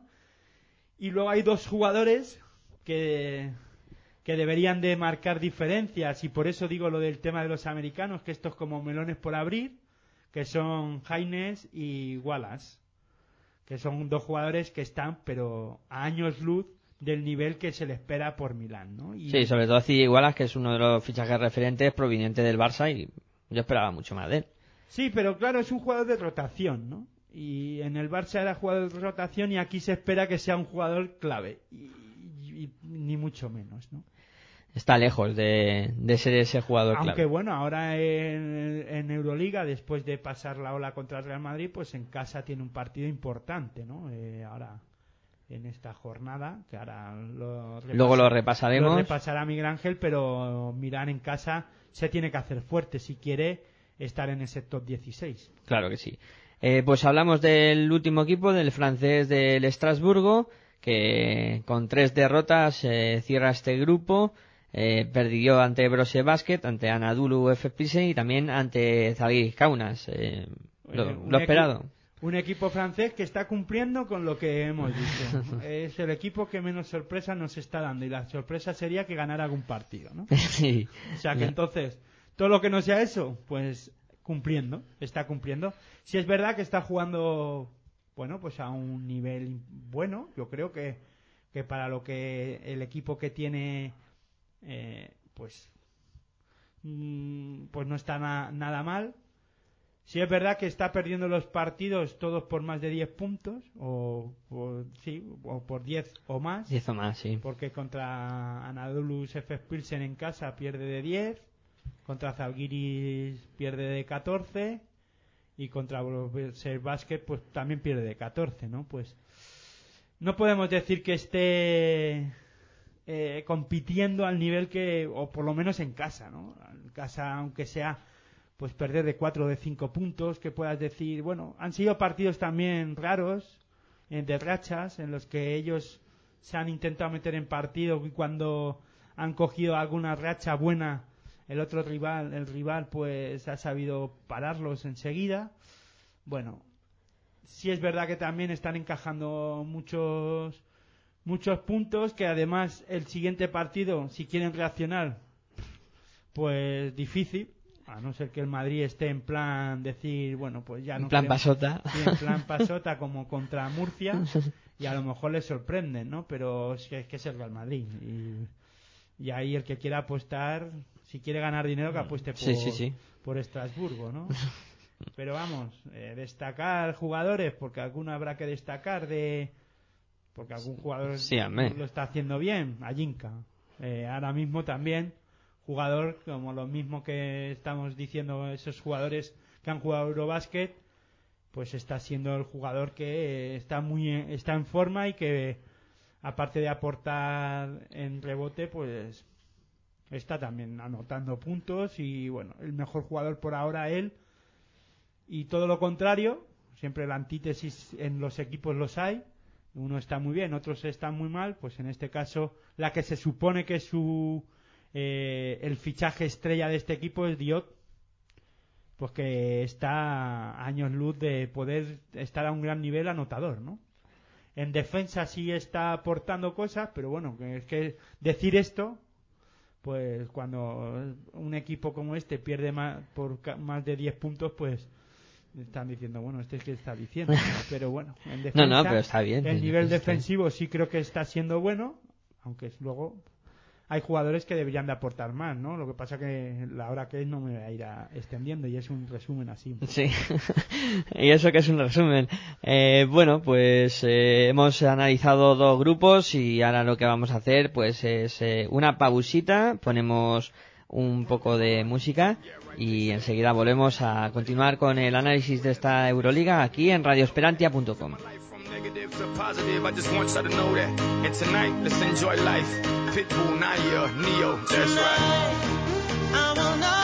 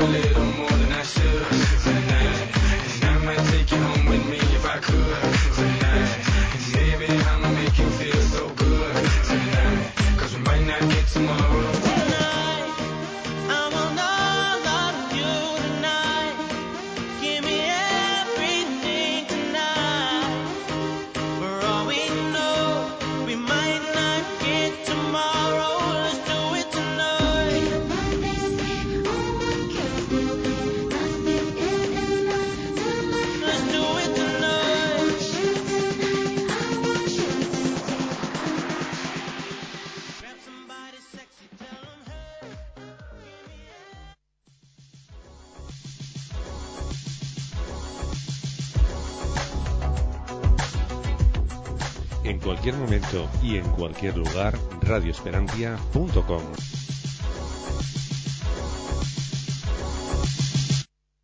Oh, hello, children. I'm the operator, Taschenrechner in der Hand. What? ¿Necesitas una web? En Cedemon te lo ponemos muy fácil. Tu alojamiento desde solo 2,50 céntimos de euro. Entra en www.cedemon.com y elige el plan de hosting que mejor se adapte a tu proyecto. Es muy fácil. Elige Cedemon.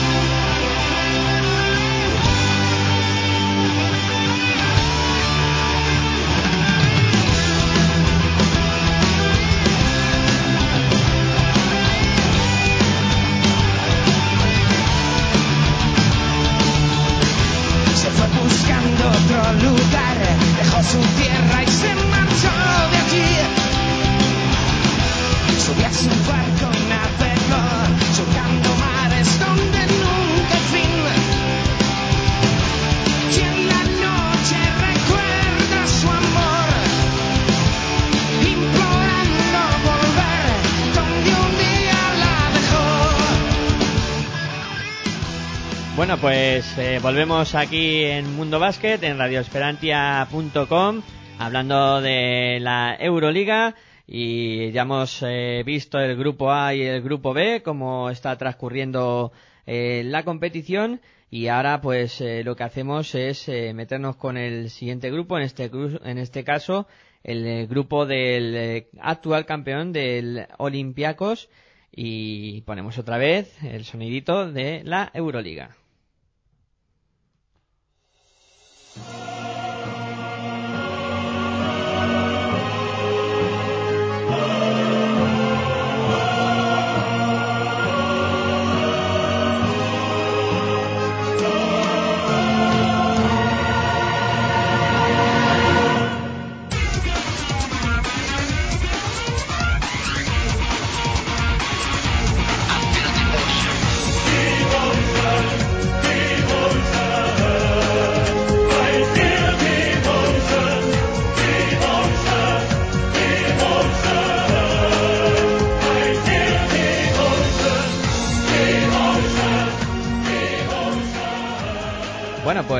pues eh, grupo C de esta Euroliga que está encabezado por el Olympiacos con tres victorias y ninguna derrota. Luego tenemos a Unicaja y Bayern Múnich que los dos eh, tienen dos victorias y una derrota. Galatasaray y Stelmez eh, Cielona Agora con una victoria y, y dos derrotas. Y Montepaschi Siena que cierra el grupo con cero victorias y, y tres derrotas. ¿Qué es lo que más te llama la atención de, de este grupo y cómo está de momento la clasificación? Pues sobre todo creo que nos sorprende a todos, ¿no? El mal inicio de Montepaschi Siena, aunque la crisis acuciante económica que está pasando el club, pues se nota, ¿no? Se nota, aunque es un equipo que siempre ha estado arriba disputando Final Four en algunas ocasiones e incluso metiéndose y poniéndoselo difícil a equipos importantes como Fútbol Club Barcelona, bueno, a todos los equipos importantes de, de Europa y jugando pues eso eh, fases finales para meterse en el Final Four incluso en Final Four y que está pasando pues por una racha muy mala no y es lo que más sorprende hasta ahora en lo negativo y lo que más me sorprende de este grupo Eh, también me sorprende el buen inicio de, de Bayern Múnich se nota que Pep Guardiola está entrenando allí y se nota, ¿no? Se está notando. Es otro Pep, pero en este caso Pesic. sí, bueno. Eh, fuera de bromas, sí es verdad que se nota la mano de, de Pesic y está eh, impresionante, ¿no? Jugando a un gran nivel, sobre todo en su en su pista y consiguiendo pues dos victorias importantes, ¿no? Y, y el gran inicio también de Unicaja de Málaga no me sorprende tanto, porque con- de la mano de Joan Plaza sobre todo se está notando en anotación, ¿no? Fíjate que es uno de los equipos que menos puntos recibe en la competición, 194. Creo que está por detrás del Real Madrid. Parejo al Real Madrid, el- me parece que he visto en la anotación del, del Real Madrid 190 puntos, si mi memoria no, no me falla, 190 en, en contra y este Unicaja que tiene 194, ¿no? Pues 195, 195 el Madrid y 194 Unicaja. Sí, por eso. Tenías tu razón, está por de- debajo eh, los puntos que recibe el, el cuadro malagueño que los que recibe el, No, está por el Real encima. Madrid. Eso está por, por encima. Está primero en, con menos anotación por un punto. Por un puntito. Eh, bueno, pues hablamos de Olympiacos en Grecia. De momento las cosas pintan bien con tres victorias. Nos Eh, falta, no, no esperaba otra cosa, ¿no? Sí, eh, dos ante Unicaja y Bayern en, en casa y una fuera ante Galatasaray. Bien, de momento el actual Bueno, campeón. Hay un equipo que recibe menos puntos, ¿no? 184 Partizan. Eh, Partizan, es verdad. Es verdad. Es el equipo menos, eh, en este caso, con menos puntos encajados. Eh, pero bueno, hablando de, de Olympiacos, eh, ha empezado bien el cuadro de, de Spanulis y compañía, el actual campeón, que eh, quiere reverdecer el, título y, y ver si puede conseguir la triada. Sí, importante este equipo de Olympiacos que empiece de esta manera porque es el equipo a batir. Hay que recordar que lleva dos victorias de, de la Euroliga consecutivas y que va buscando la tercera que nadie ha conseguido. Creo recordar que nadie ha conseguido eh, tres seguidas. Eh, difícil se lo fían porque hay equipos como Madrid, Fenerbahce que pues que está incluso jugando a un mejor baloncesto que el propio Olympiacos, pero eh, estás pues bueno eh, con el equipo que, que ha armado se le han ido piezas importantes sobre todo en el juego interior yo creo a, a Olympiacos.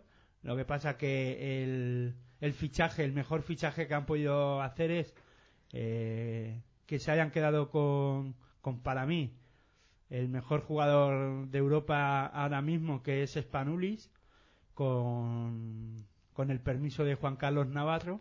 Son dos jugadores que se están ahí disputando pues entrar en- o, al- o ser los mejores jugadores de la historia del mundo del baloncesto europeo. Y por ahora creo que eh, a Spanuli le falta ganar algo con Grecia, a- un ulti- un- algún torneo importante con Grecia, ya que, que Juan Carlos Navarro con España pues lo ha ganado todo, ¿no?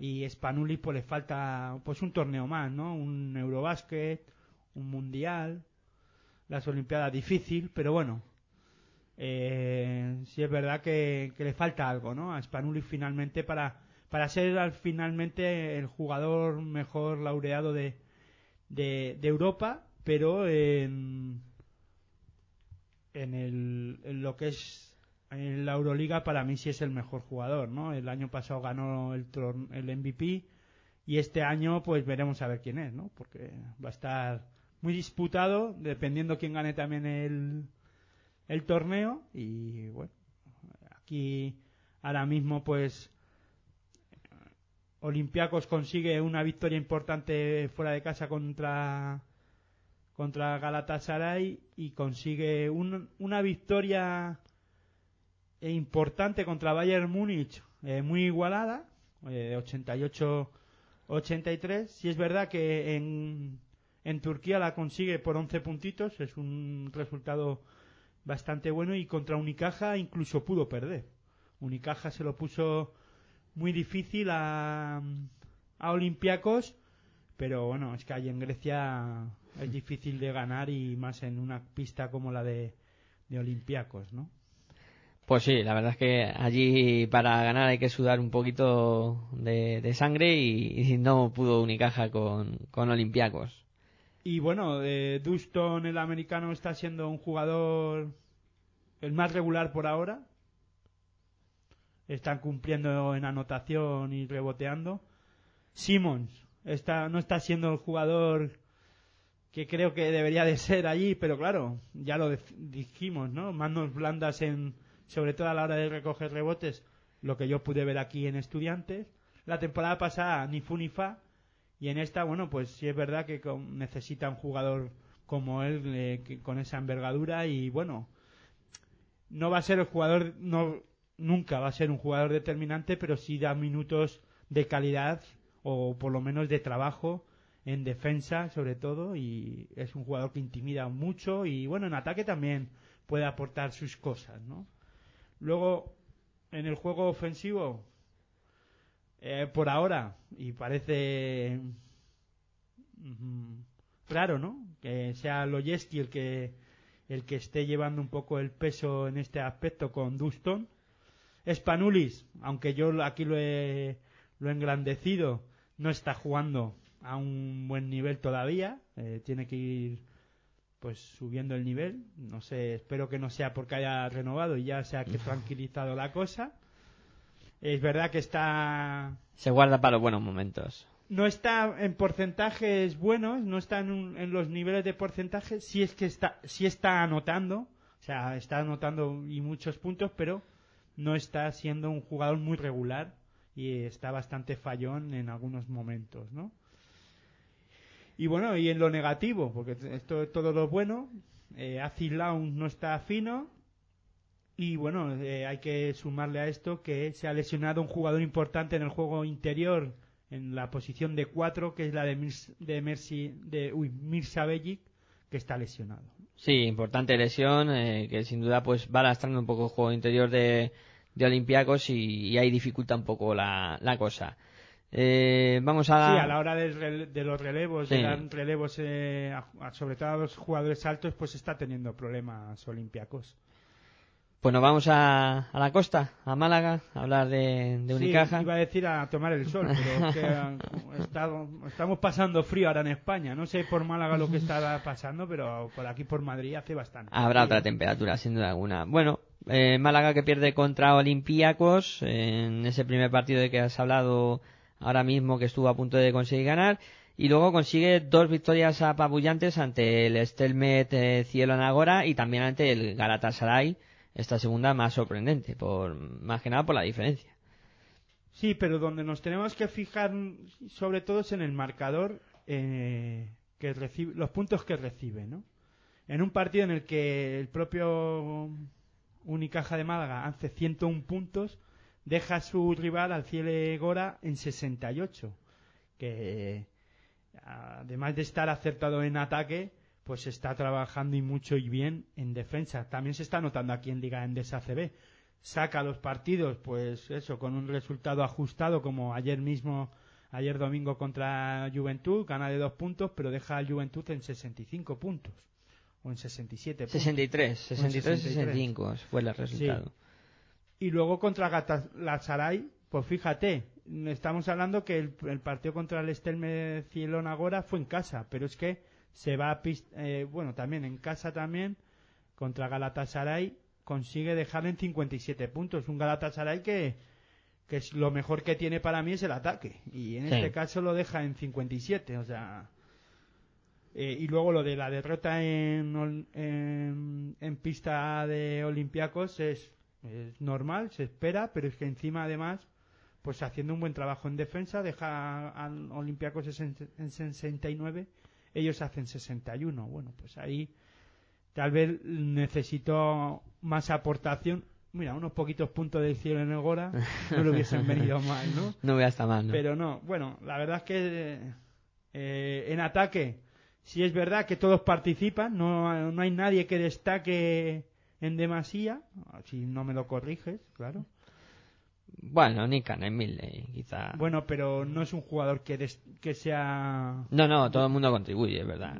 A lo que voy es que contribuyen, como tú dices, todos. Claro, Nick Arlen Merley tiene que marcar un poco las diferencias, sobre todo porque lo que mejor hace es atacar. Luego en defensa... Ahora se les ha fastidiado. Sí, porque se ha lesionado.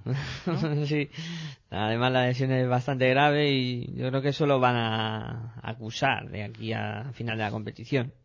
Bueno, a ver si son capaces de incorporar a alguien que les aporte el- lo mismo, aunque sea en ataque, porque en defensa pues tienen a Fran Vázquez, eh, que están siendo, con Nick Merley y Fran Vázquez, estaban siendo, porque claro, Nick Merley ahora se ha lesionado, estaban siendo los mejores eh, que estaban funcionando ahí abajo en la pintura. Y bueno, vamos a ver cómo superan, ¿no? Cómo superan lo de lo de la lesión de Nick Arlen que Con Gesmeyer, a ver si Gesmeyer... da un pasito. No sé, la temporada pasada Gesmeyer en Madrid, ni fu ni fa. Vamos a ver. eh, mm, está ahora mismo. Tiene muchas dudas sobre por- Gesmeyer. Sí, porque eh, ahora mismo está trabajando por debajo de lo que se le esperaba.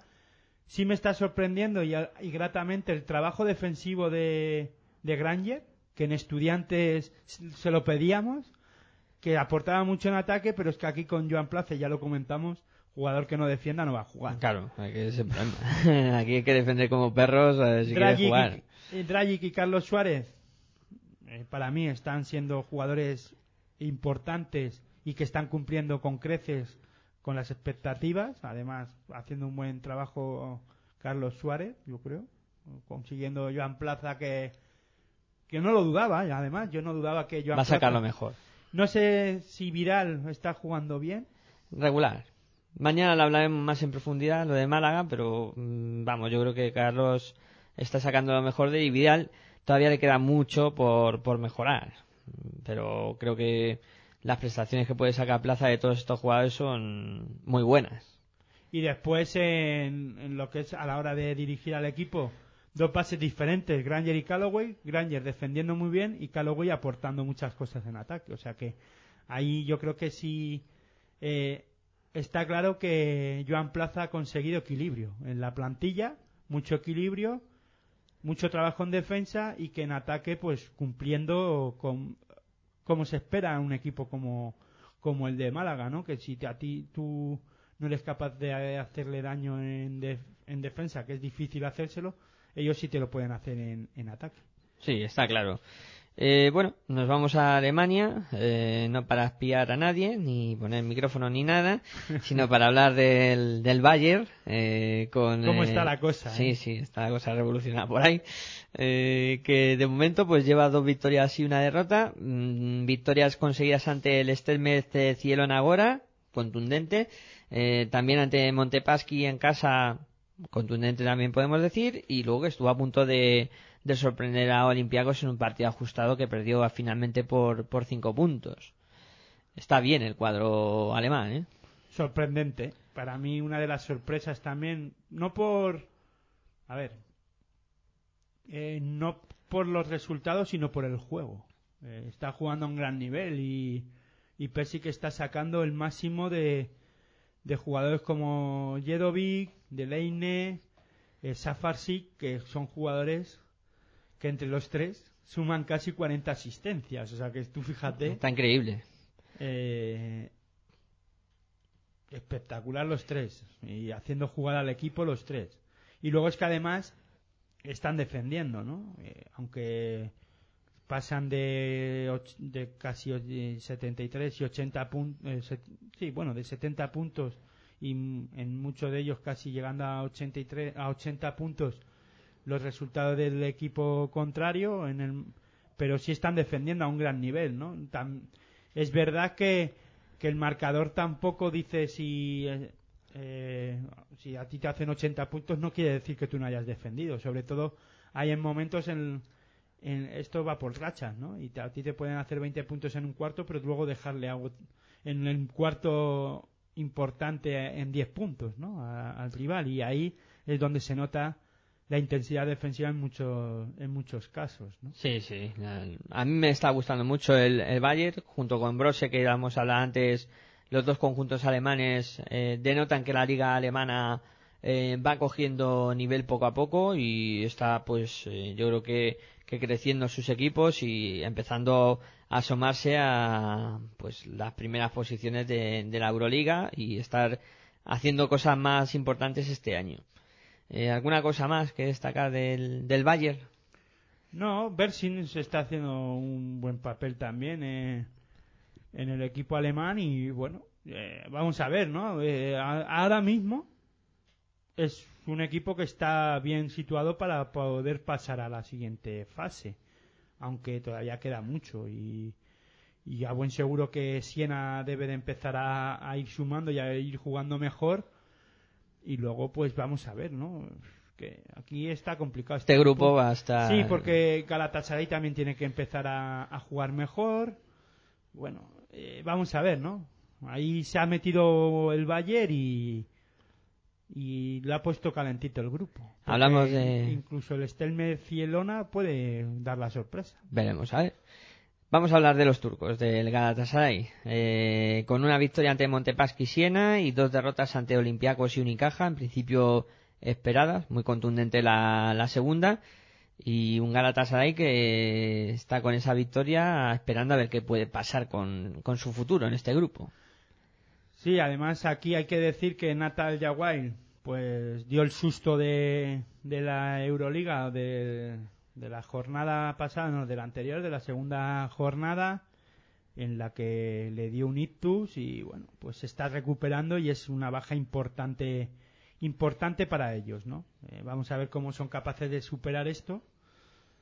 Creo que no han fichado a nadie para suplirlo, No. tienen bastante gente con Domenkar y Esther y bueno, y Guller también es otro jugador que puede suplir la baja de Natalia White, que es importante para ellos porque les daba consistencia en la pintura y no tanto en ataque, pero sí mucho, mucha defensa les daba, lo que vimos más o menos en, en el Barcelona, pero en la versión mejorada yo creo.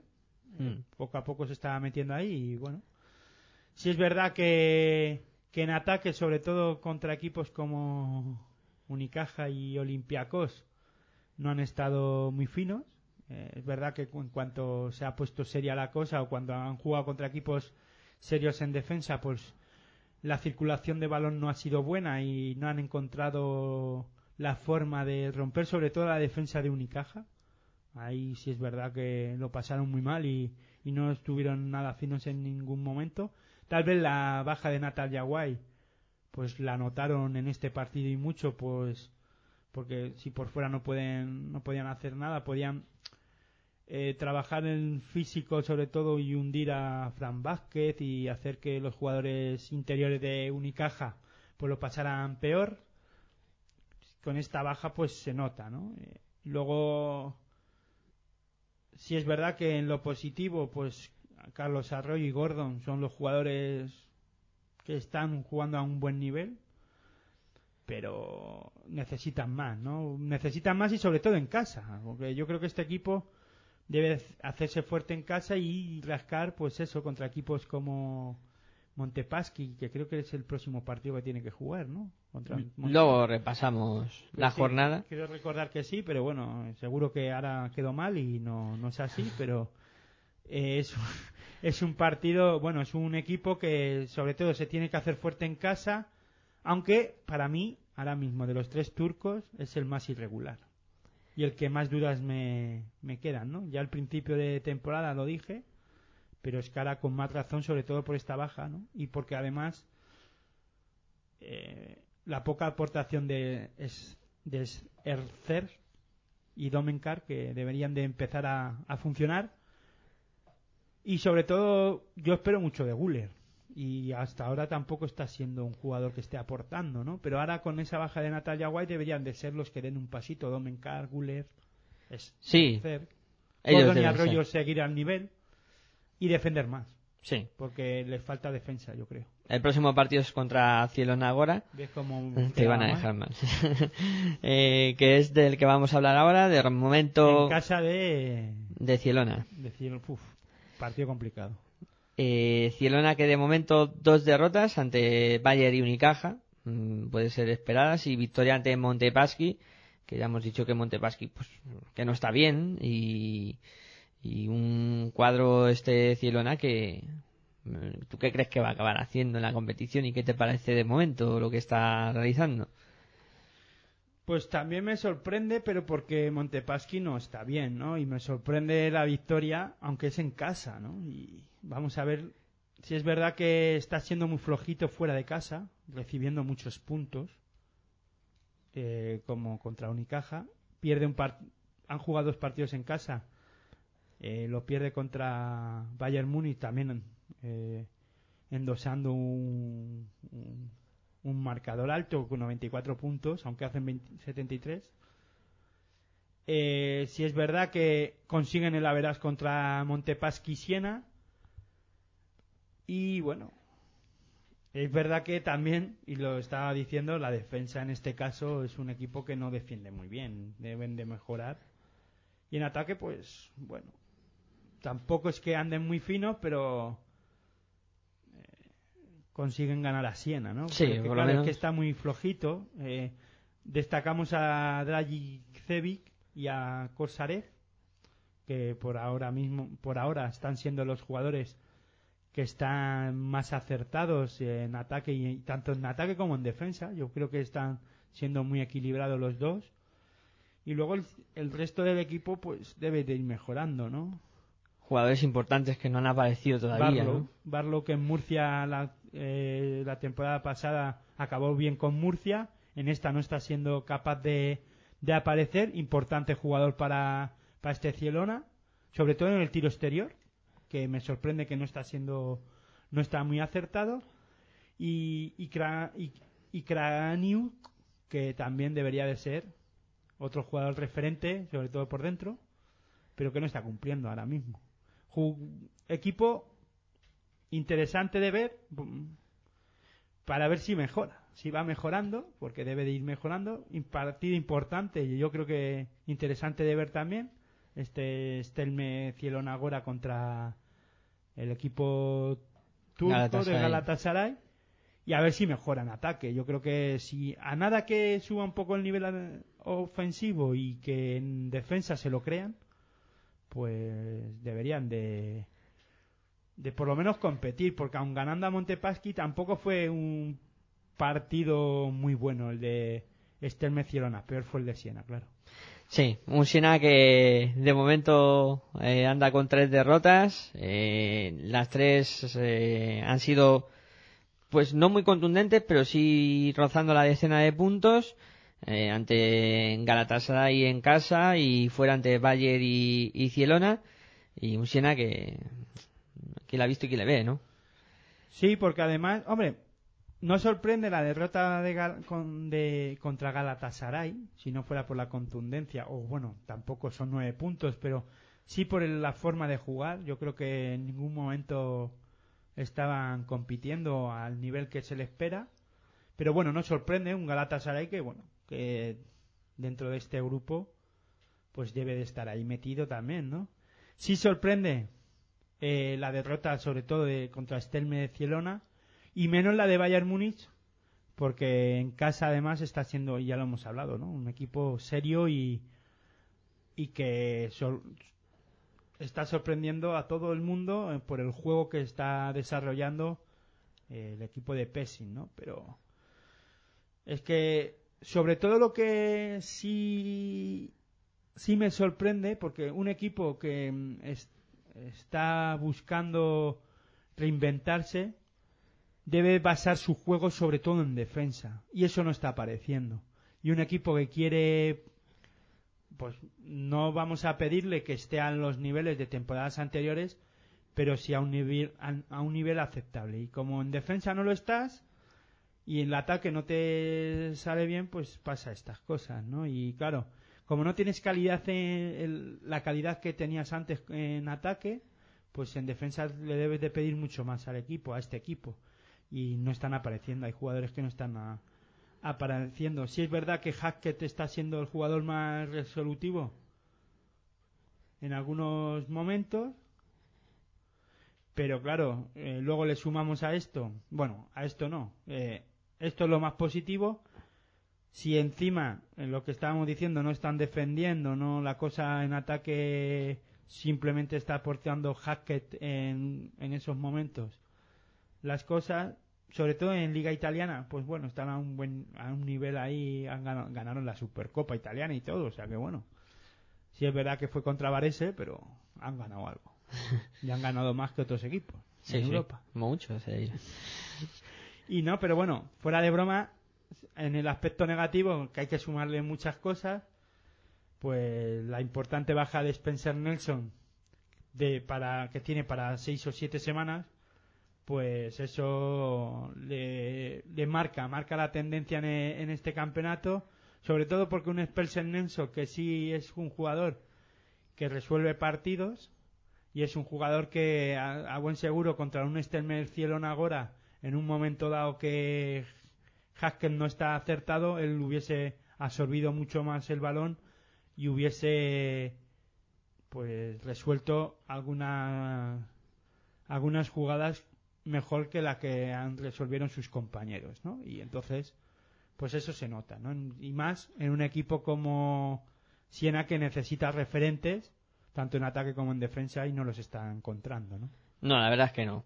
Eh, bueno, pues eh, con esto concluye el eh, análisis del, grupo C. Vamos a comenzar ya con el análisis del, del último grupo, del, del grupo D.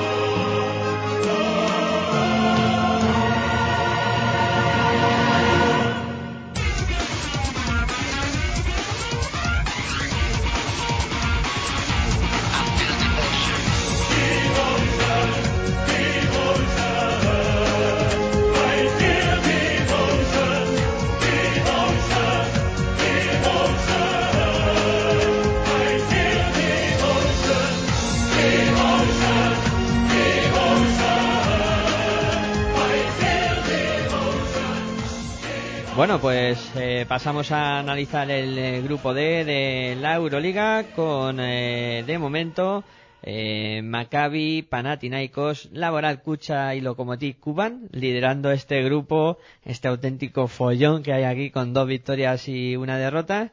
Eh, y Ritas que tiene una victoria, dos derrotas y cierra el grupo eh, Vedna Telecom Belgrado que tiene todavía no se ha estrenado la competición y mientras que suena la musiquita de la Euroliga aquí en el estudio nos ponemos prácticamente a bailar porque mira que mola la música de la Euroliga ¿eh? Es bonita, es bonita, sí. sí. y bueno que Me gusta más que la de la Champions de fútbol. Sí, a mí también.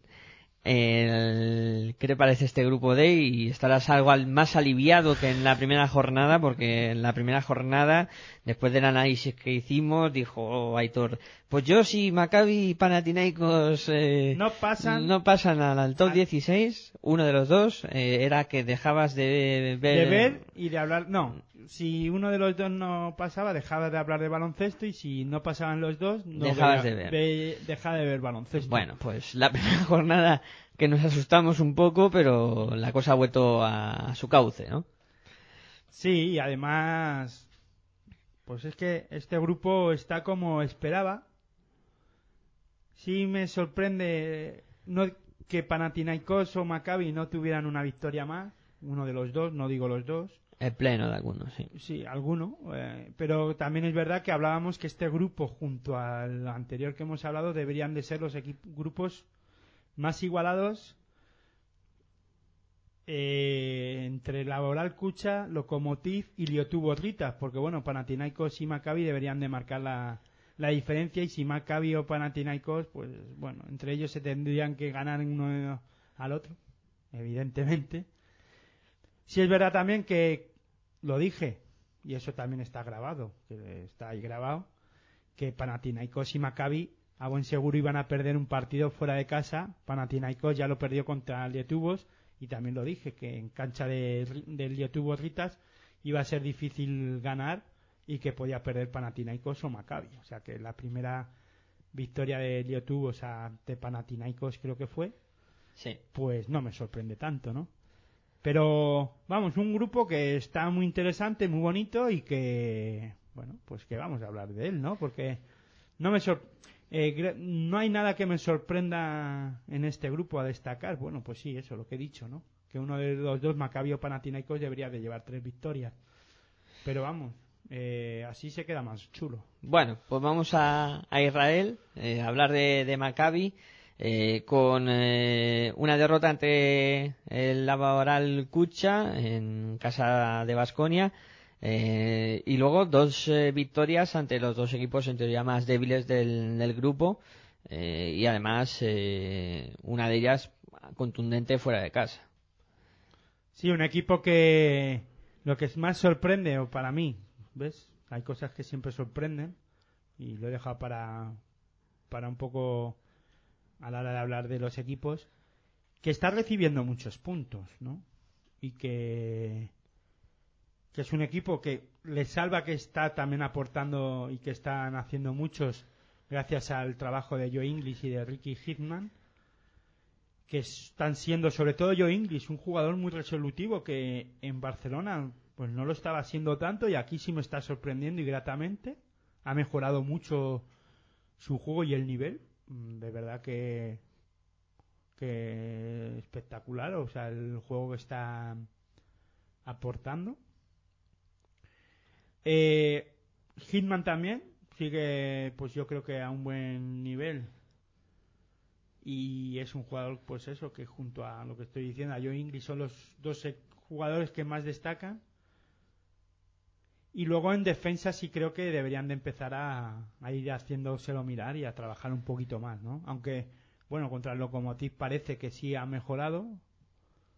Deja al equipo de Lokomotiv en, en 58 puntos y que a buen seguro pues esto les va a hacer seguir trabajando en esto, eh, decir, bueno, ya somos capaces de defender y hacer puntos, porque hemos hecho 73 y tampoco hace falta ganar 96-82, por ejemplo, contra el Es- Esveda Telecom, ¿no? El grado. O sea, es mejor. Bueno, yo creo que.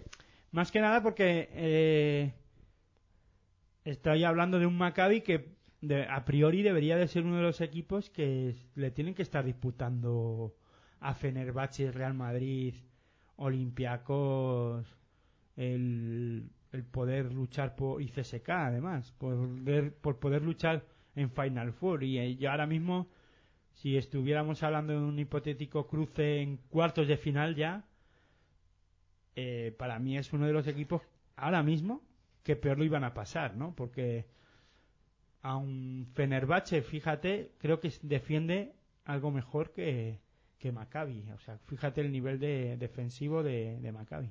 Tienen que mejorar mucho ahí. Sí, Sí, porque Sorsaniti no está a un nivel que se le espera. Eh, Pernini tampoco. Bueno, sobre todo por abajo, ahí en la pintura. Es ver- eh, me sorprende, ¿no? Además, que un Maccabi Tel Aviv no encuentre, no encuentre todavía gente eh, determinante y que domine la pintura. Sí, estuvieron en su época, tuvieran, tenían buenos jugadores interiores, pero ahora les está costando bastante eh, encontrar una pareja de pivots eh, que, que les dure y que sean referentes y, y que hagan daño. Y luego también hay que destacar el, nivel, el buen nivel que está Oayón. Ojayón sí, está anotando mucho desde fuera y está también eh, en un nivel bastante bueno. Eh, nos vamos a Grecia a hablar de, de Panathinaikos, el Joder, otro coco. estoy mareado ya de avión. Está ¿eh? ya, que no, no sabe ni dónde está ya. Panathinaikos, el conjunto griego que perdió en ese primer partido en Pero casa por un punto. del Yetubo Rita por 84-83. Es y- que mal inicio, yo... Sí, porque... Y hablo de esto del mal inicio porque antes de empezar el programa, Miguel Ángel me comentaba que...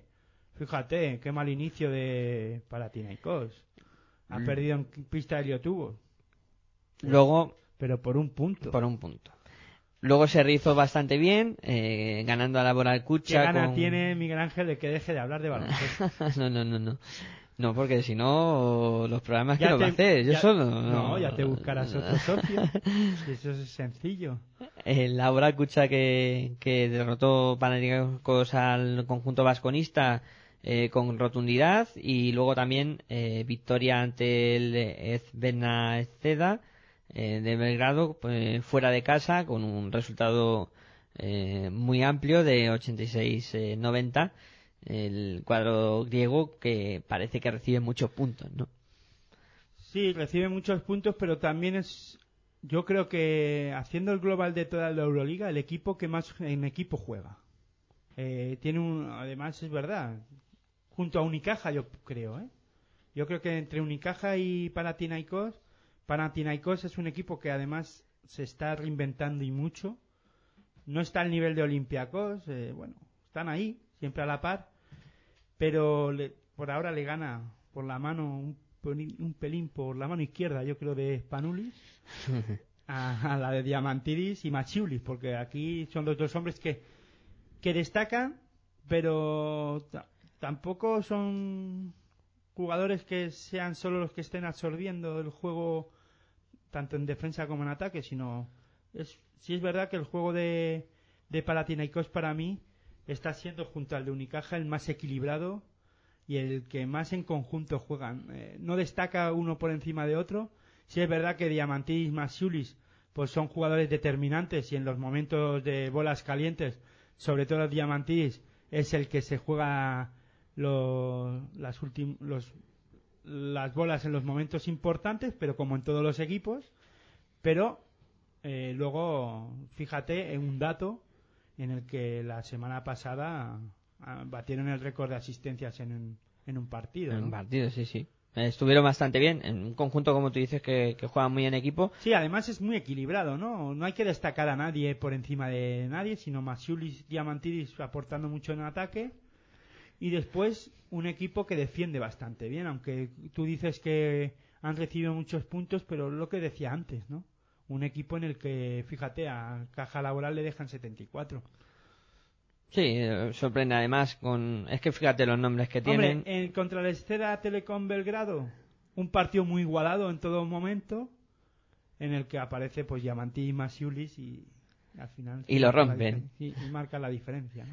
Pero fíjate, Rocco Ukic, eh, Batiste, Fotsis, eh, James Higgs, eh, Bramos. Jugadores muy trabajadores todos y Bramos, además de trabajar en defensa como en, en Herbalife, incluso aquí trabaja mucho más. No es ese jugador que en Herbalife Gran Canaria, pues aparte de defender, no, pero está un poquito más liberado para llegar algo más fresco tal vez a- al ataque y anotar de tres. Aquí no lo necesita eh, para Tinaikos porque tiene a Masiulis, tiene a, a Diamantidis y él está en un rol de no, no tanto de aportar, que sí, aporta en ataque también cuando lo tiene que hacer y en momentos lo ha hecho, pero está muy trabajador en defensa. Entonces, tal vez sorprenda que en un momento dado veas las estadísticas o veamos las estadísticas y veamos cómo Bramos no está siendo el jugador a lo mejor determinante que hemos visto con Grecia en algún momento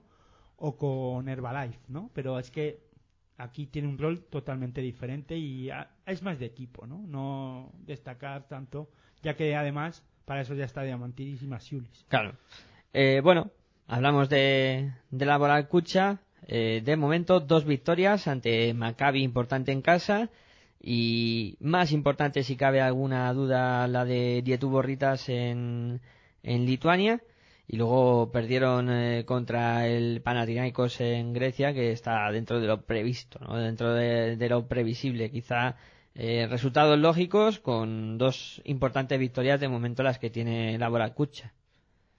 Sí, importante y con hombres, dos hombres importantes que son Nocioni y Tibor Place, ahora mismo marcando diferencias, ¿no? Un equipo eh, vasconista que dudas, ¿no? Tenemos dudas. Más bien porque estamos viendo un equ- equipo eh, en Liga Endesa CB muy irregular, ¿no? Aunque tuvo una buena victoria, consiguió una buena victoria el fin de semana pasado contra Estudiantes y además jugando un buen baloncesto. Fíjate que, que diga yo esto del baloncesto de Escariolo, pero sí, bueno, pues eh, me gustaron bastantes cosas. Lo que pasa que ahora te deja la duda de- en el partido de Liga Andesa CB que pierde y, y contundentemente, ¿no? Sí, Y entonces, pues ahí, contra Cajasol de más de 20 puntos. ahí te fastidia hasta el Kini Basket. Hasta el Kini Basket. No, pero bueno, ya fuera de bromas, si es verdad que en Europa, o ahora mismo en Euroliga, está siendo más regular. Además, un juego, no voy a decir bonito, pero sí compacto, ¿no? Y muy equilibrado. Además, con esa victoria contra Maccabi, el primer partido contra Maccabi sorprende. A mí me sorprendió, ¿no? Y, y sí, un poco me dejó temblando, pensando, Te "Uy, Mac- asustó. Uy, Maccabi, que me va a dejar sin poder analizar lo que me gusta, ¿no? Que es el baloncesto, pero al final no, ¿no? Pero bueno, eh, sí es verdad que Nochoni Place está, sobre todo Nochoni, ¿no? Nochoni está a un nivel espectacular, tanto en la Liga Andesa como en, en Euroliga. Place ahora parece que está bajando el nivel, sobre todo en Liga Andesa CB, vamos a ver en el próximo partido en Euroliga, pero lleva dos jornadas en ACB que no están siendo nada buenas, ni la de ayer ni la, ni la pasada contra estudiantes. Sí es verdad que Caja Laboral, sobre todo por dentro, está teniendo problemas de relevo. O sea, Daniel Clark fuera de órbita. Ahora ya aparece eh, a buen nivel la, eh, la jornada pasada este el jugador que juega en Valencia que estaba lesionado que ahora no me acuerdo Que, eh, no. no Kelati no cómo va a ser Kelati por dentro Mainoldi Mainoldi. eh, el, el jugador Mainoldi, un 4 que suele salir bien a tirar por fuera. Todos tienen un 4 que versátil que tira por fuera todos los equipos. En este caso, eh, Caja Laboral ya la ha recuperado. Aunque eh, yo creo que ayer no miré a ver cómo estuvo, pero no, por lo que pude oír, no estuvo a un buen nivel. Pero bueno, es un jugador importante y vamos a ver lo que es capaz de aportar ahora en, en Euroliga.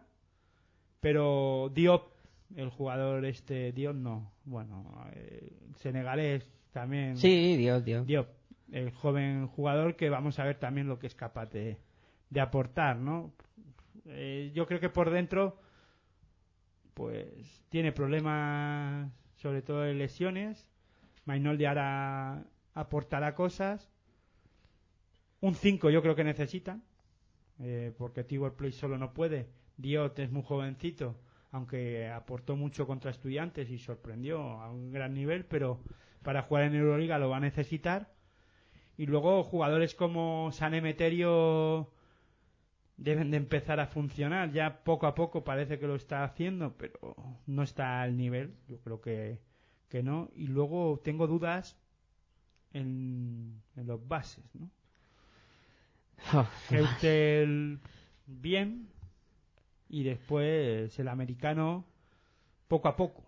Poco a Sí, poco. Boje eh, le va a costar, le va a costar. No, le está costando, ¿no? Mm. Y Caseur yo creo que está haciendo un buen trabajo por ahora. No es el jugador...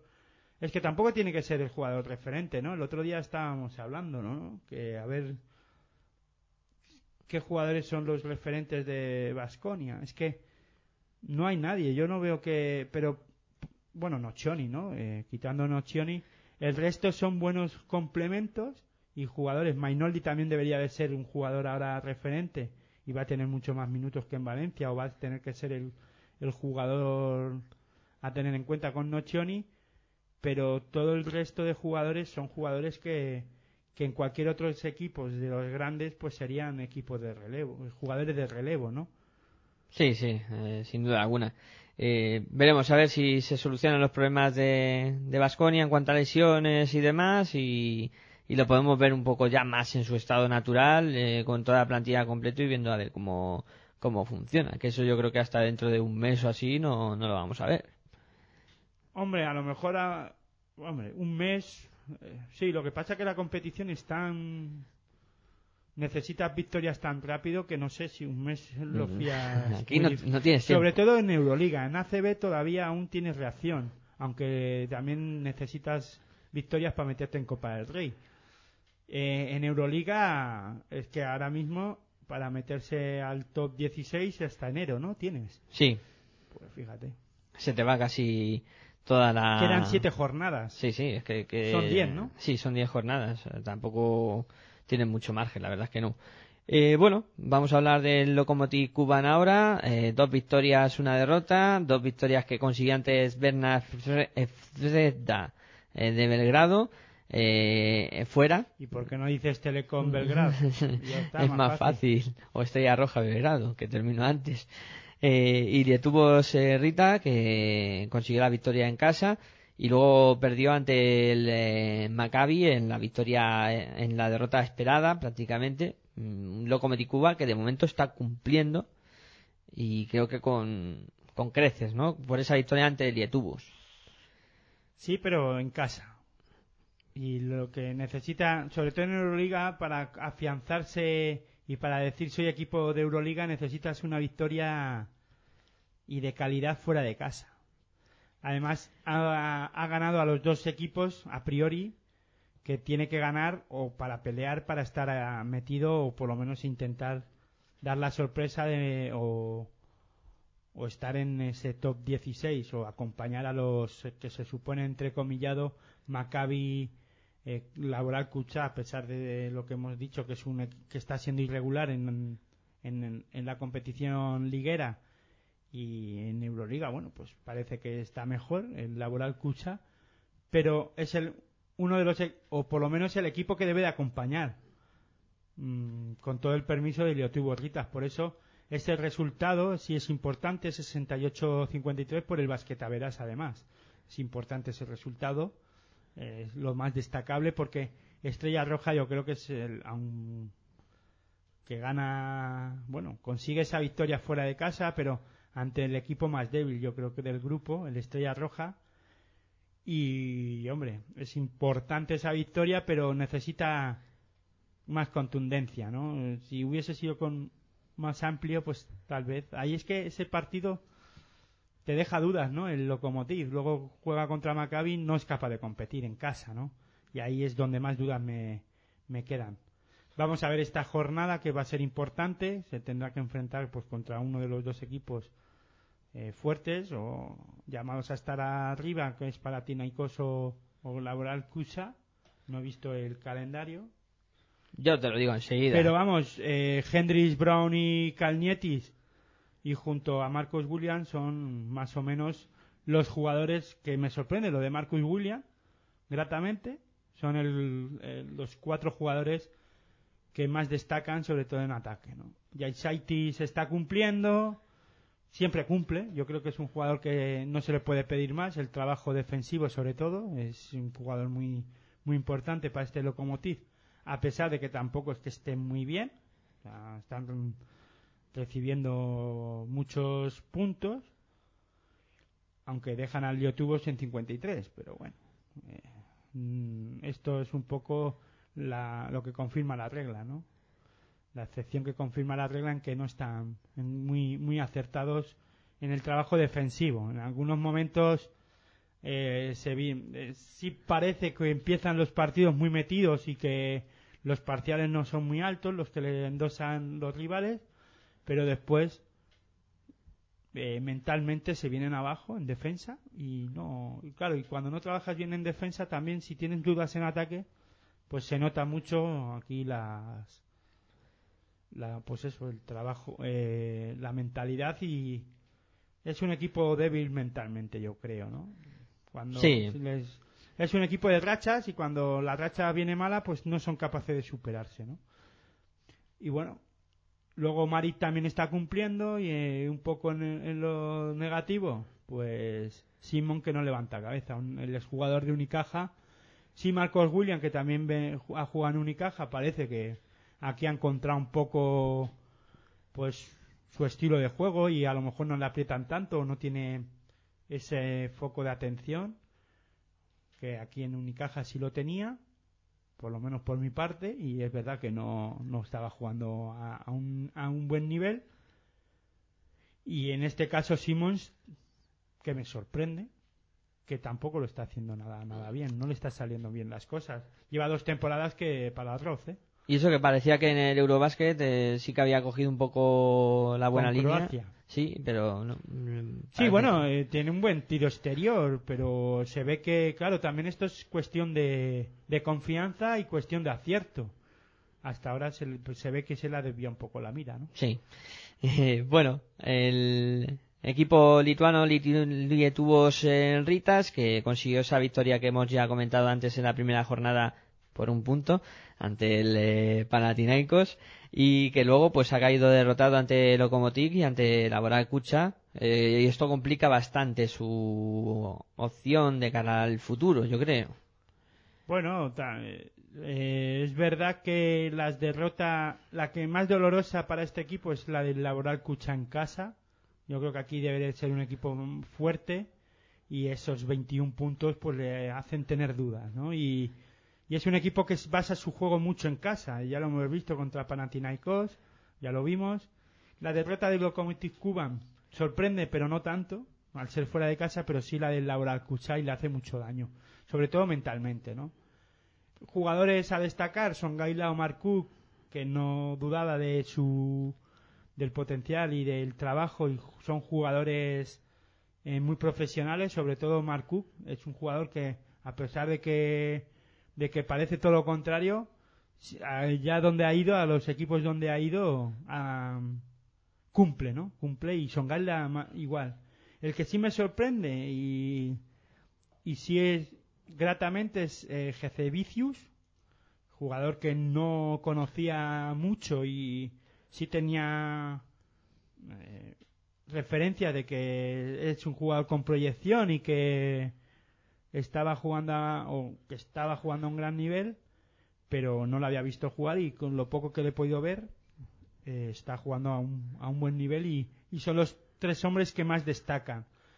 Eh, en lo negativo y aquí me duele lo de Milinko Tepic es un jugador que para mí pues siempre eh, le he seguido mucho y es un jugador que, que siempre ha apostado porque iba a ser un jugador referente en el baloncesto europeo y se me está quedando en nada, ¿no? Y poquito a poquito además es que la porque hay veces que bueno, va por temporadas, una buena, otra mala, otra más regular, pero es que esto eh, sí está siendo regular pero hacia abajo. Sí.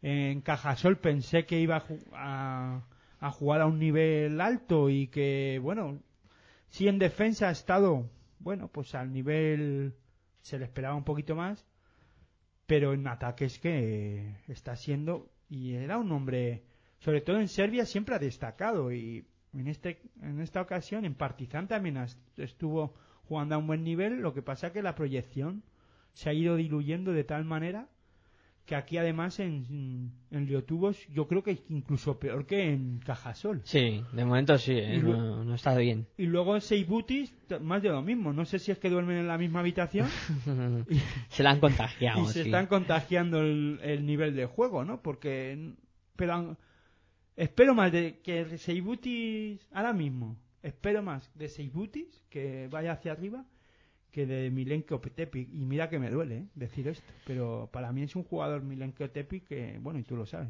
Sí, sí, sí. Siempre- Conozco tus preferencias. Y en este caso mm, me está dejando mal. Bueno, pues hablamos por último del, del Estrella Roja de Belgrado. Eh, nos quitamos de telecones y... 11 y 11 minutos. de la 11 y noche. 11, el programa se, se nos ha ido de las manos. Eh, con tres derrotas, eh, lo que puede ser pues el conjunto más débil de, de este grupo, un conjunto en Bueno, formación. se nos ha ido de las manos media horita. sí, nomás, tampoco, tampoco tanto. Espero Eh, que, que la gente se lo esté pasando bien. por Sí, lo menos. sí, sí, Igual por que supuesto. yo. Por lo menos yo me lo estoy pasando bien. Eh, bueno, Estrella Roja, el conjunto más débil de- del grupo, un conjunto en formación eh, que se esperaba un poco esto, ¿no? Aunque compite, pero... No, pero está compitiendo. O sea, mira, hay una cosa que en el mundo del deporte hay que tener claro, ¿no? Y, y tú no puedes ma- dar más de lo que tienes. Y en este caso, en, ahora mismo, incluso está jugando a un buen nivel. Lo que pasa que no está teniendo suerte. No está teniendo nada de suerte. Sobre todo, la suerte en este caso se llama calidad. Y la calidad también eh, se traduce en dinero. Y es todo lo que no tiene ahora mismo Estrella Roja. Tiene jugadores de calidad, pero no está sabiendo dar con la tecla. Y es verdad que, que el equipo serbio pues se ha enfrentado además el calendario no ha sido en este caso muy benevolente con ellos se ha enfrentado ya a, dos equipos importantes del grupo como Panathinaikos y, y este y Maccabi y entonces pues eso también pues te hace pues sumar dos derrotas que esperabas pero fíjate contra Panathinaikos 86-90 Estuvo ahí. Contra Lokomotiv también pierde por los pelos. Esa la que más daño le puede hacer, en- además en casa. Esa derrota en casa a lo mejor no la esperaban. Sí, también compitió, pero Hmm. también es verdad que es un equipo que, como todo se presupone, un equipo serbio que tiene unos fundamentos muy muy buenos en ataque. Sí. Consigue muchos puntos, pero como suele pasar también, eh, es un mal endémico que tienen ahora los equipos serbios y croatas, que todo lo contrario de, de otras ocasiones en el que en, de- en otras épocas en que en defensa no están o necesitan referentes ahí en defensa, ¿no? Referentes o mala leche. Mala leche. Con- Yo creo que mala leche. buen, un buen Marjanovic, un buen Radenovic, que son los que más destacan. Podemos destacar a más, ¿no? Pero eh, por no alargarnos más, para mí son los dos referentes que tienen, sobre todo en ataque.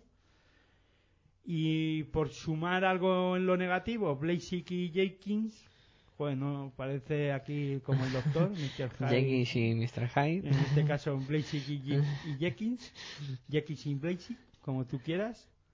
En todo lo contrario que Majanovic y Redonovic, ¿no?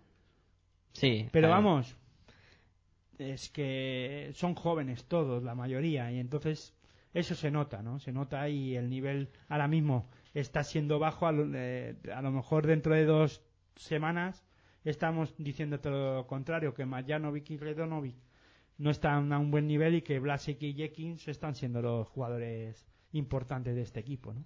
Pues lo iremos viendo, jornada a jornada, lo que pasa en, en esta Euroliga. Y una vez terminado el análisis de los grupos, vamos a poner un poco lo que va a ser la próxima jornada, que se va a disputar día 7 y día 8. Tendremos en el grupo B el día 7 Brose Basket Emporio Armani Milano a las 7 y cuarto. Eh, luego tendremos eh, a las 7 y 45 Anadolu Efes contra Zalgiris Kaunas. Y cerrará el grupo B el Estrasburgo Real Madrid, que será a las 8 y 45. En el grupo D, que también se disputa el día 7, ahí tendremos el Dietubo Ritas contra Maccabi Electra a las eh, 6 de la tarde. Luego tendremos Panathinaikos Lokomotiv Kuban que se jugará a las ocho y media. Y el, ese mismo día, el día 7, cerrará la jornada el Laboral Cucha contra el Svezda Telecom, o sea, contra la Estrella Roja, que será a las ocho y media. Interesante partido. Sí, Los sí. jóvenes jugadores de Estrella Roja contra un irregular caja laboral. Eh, vamos con los enfrentamientos que tendrán lugar el día 8 en el grupo A, Fútbol Club Barcelona contra CSK de Moscú a las 8 y 45. Con el mismo horario tendremos el Nanterre Budevelnik Kiev y eh, también el Partizan contra Fenerbahce.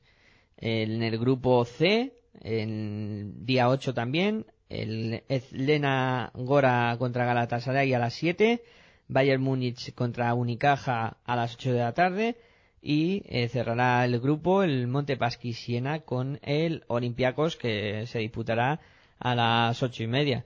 Y para hacer un pequeño anticipo y tal, pues hablar un poco de Eurocup, cómo están los equipos españoles en Pues la Eurocup. todo muy rapidito, eh, cumpliendo en el grupo B Bilbao Basket con tres victorias, todo lo contrario que en Liga Endesa ACB, un Bilbao Basket que está muy fuerte aquí. El Dinamo Bianco Cerdeña Salsari lleva 2-1 y bueno, el Basket Odenburg 2-1 también, que serían ahora mismo los tres equipos que pasarían a la siguiente fase. Después en el grupo C, que es el del Valencia Basket, un Valencia Basket pues que me sorprende que lleve 2-1, aunque este eh, grupo está muy muy comprimido.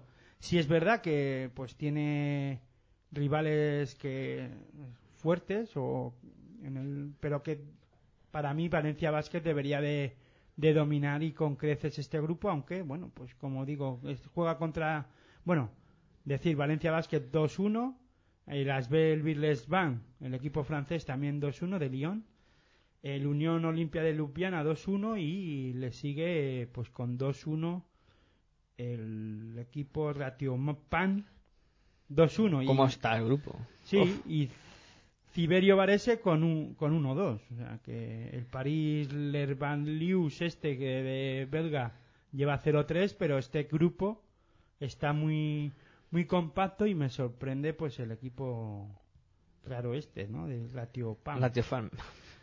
que no sé de dónde es, pero bueno, que ya... que- Alemán, es alemán. Vale, pues tendría que verlo jugar porque no sé ni quién tiene ni cómo está. Pero bueno, para la semana que viene traeré pinceladitas de, de este equipo. Estaré muy atento y luego de- en el equipo, en el grupo Nos falta el, D el de- CAI. del CAI Zaragoza, pues primero va con 3-0 el Graveline, Virtus Roma 2-1, Alba de Berlín 2-1 también y un CAI Zaragoza que está con 1-2, eh, junto con el Telecom Basket Bonn. Vamos a ver qué es capaz de hacer aquí el CAI Zaragoza. Difícil se lo fían, pero bueno, es, es bonito este grupo y seguro que en Zaragoza están disfrutando y bueno, y la semana que viene, a ver si tenemos más tiempo, porque claro, eh, nos hemos comido todo el tiempo con la Euroliga y hablamos de equipos interesantes que me están gustando mucho en esta Eurocup y hay un par de jugadores muy muy interesantes que lo dejo ya para la semana que viene. a tener en cuenta. Eh, bueno, pues lo que vamos a hacer es eh, ir cerrando este programa, este Mundo Básquet. Bueno, Eh, decir que el Kinky en Eurocup pues que va 3-0. Es uno de 3-0. los equipos eh, importantes, igual que el Unicazán. Estos dos equipos son equipos y rivales para mí de que Valencia Basket tiene que tener en cuenta. Bueno, Aitor, Y ya vámonos porque si no como siempre, un placer tenerte aquí, en este caso hablando de Euroliga, en Mundo Básquet. Y nada, mañana más, Territorio ACB, eh, Universo FEF, el baloncesto no para aquí en y el radioesperantia.com. miércoles no te, te olvides de la Les Plata. La plata en juego. Pues sí, pues nada. Y decir que NBA vendrá la semana que viene. La semana que viene ya completamos eh, la Con programación Planeta con NBA. Planeta NBA ya y todo en marcha. Sí, bueno, pues nada, el placer es mío de estar por aquí, dos horitas largas hablando de baloncesto, en este caso de la Euroliga y un poquito, unas, po- unas poquitas pinceladas de, de Eurocup, pero que vendrá la semana que viene eh, más cargadita de Eurocup y, y bueno, y hablaremos también de cómo van las ligas europeas, liga italiana, francesa, bueno, hay cosas bu- buenas y interesantes que comentar de la liga francesa sobre todo y nada. Buen baloncesto para todos. Bueno, para mí también eh, fue un placer estar a este lado del micrófono.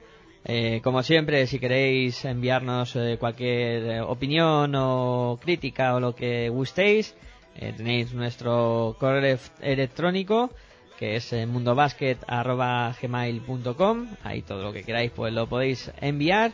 Y nada más, os dejamos con la programación de radioesperantia.com y yo como siempre me despido. Muy buenas y hasta luego. Can I kick it? Thank you. Yeah, I'm so damn grateful. I grew up really wanna go fronts, but that's what you get when Wu Tang raised you. Y'all can't stop me. Go hard like I got an 808 in my heartbeat. And I'm eating at the beat like it gave a little speed to a great white shark on shark week. Why? Time to go off, gone. Deuces goodbye. I got a world to see. And my girl, she wanna see Rome. Caesar make you a believer. Nah, I never ever did it for a throne. That validation comes from giving it back to the people. Now, sing this song and it goes like. Raise those hands, this is our party. We came here to live life like nobody was watching. I got my city right behind me. If I fall, they got me. Learn from that failure, gain humility, and then we keep marching. Can I we go back? This is the moment.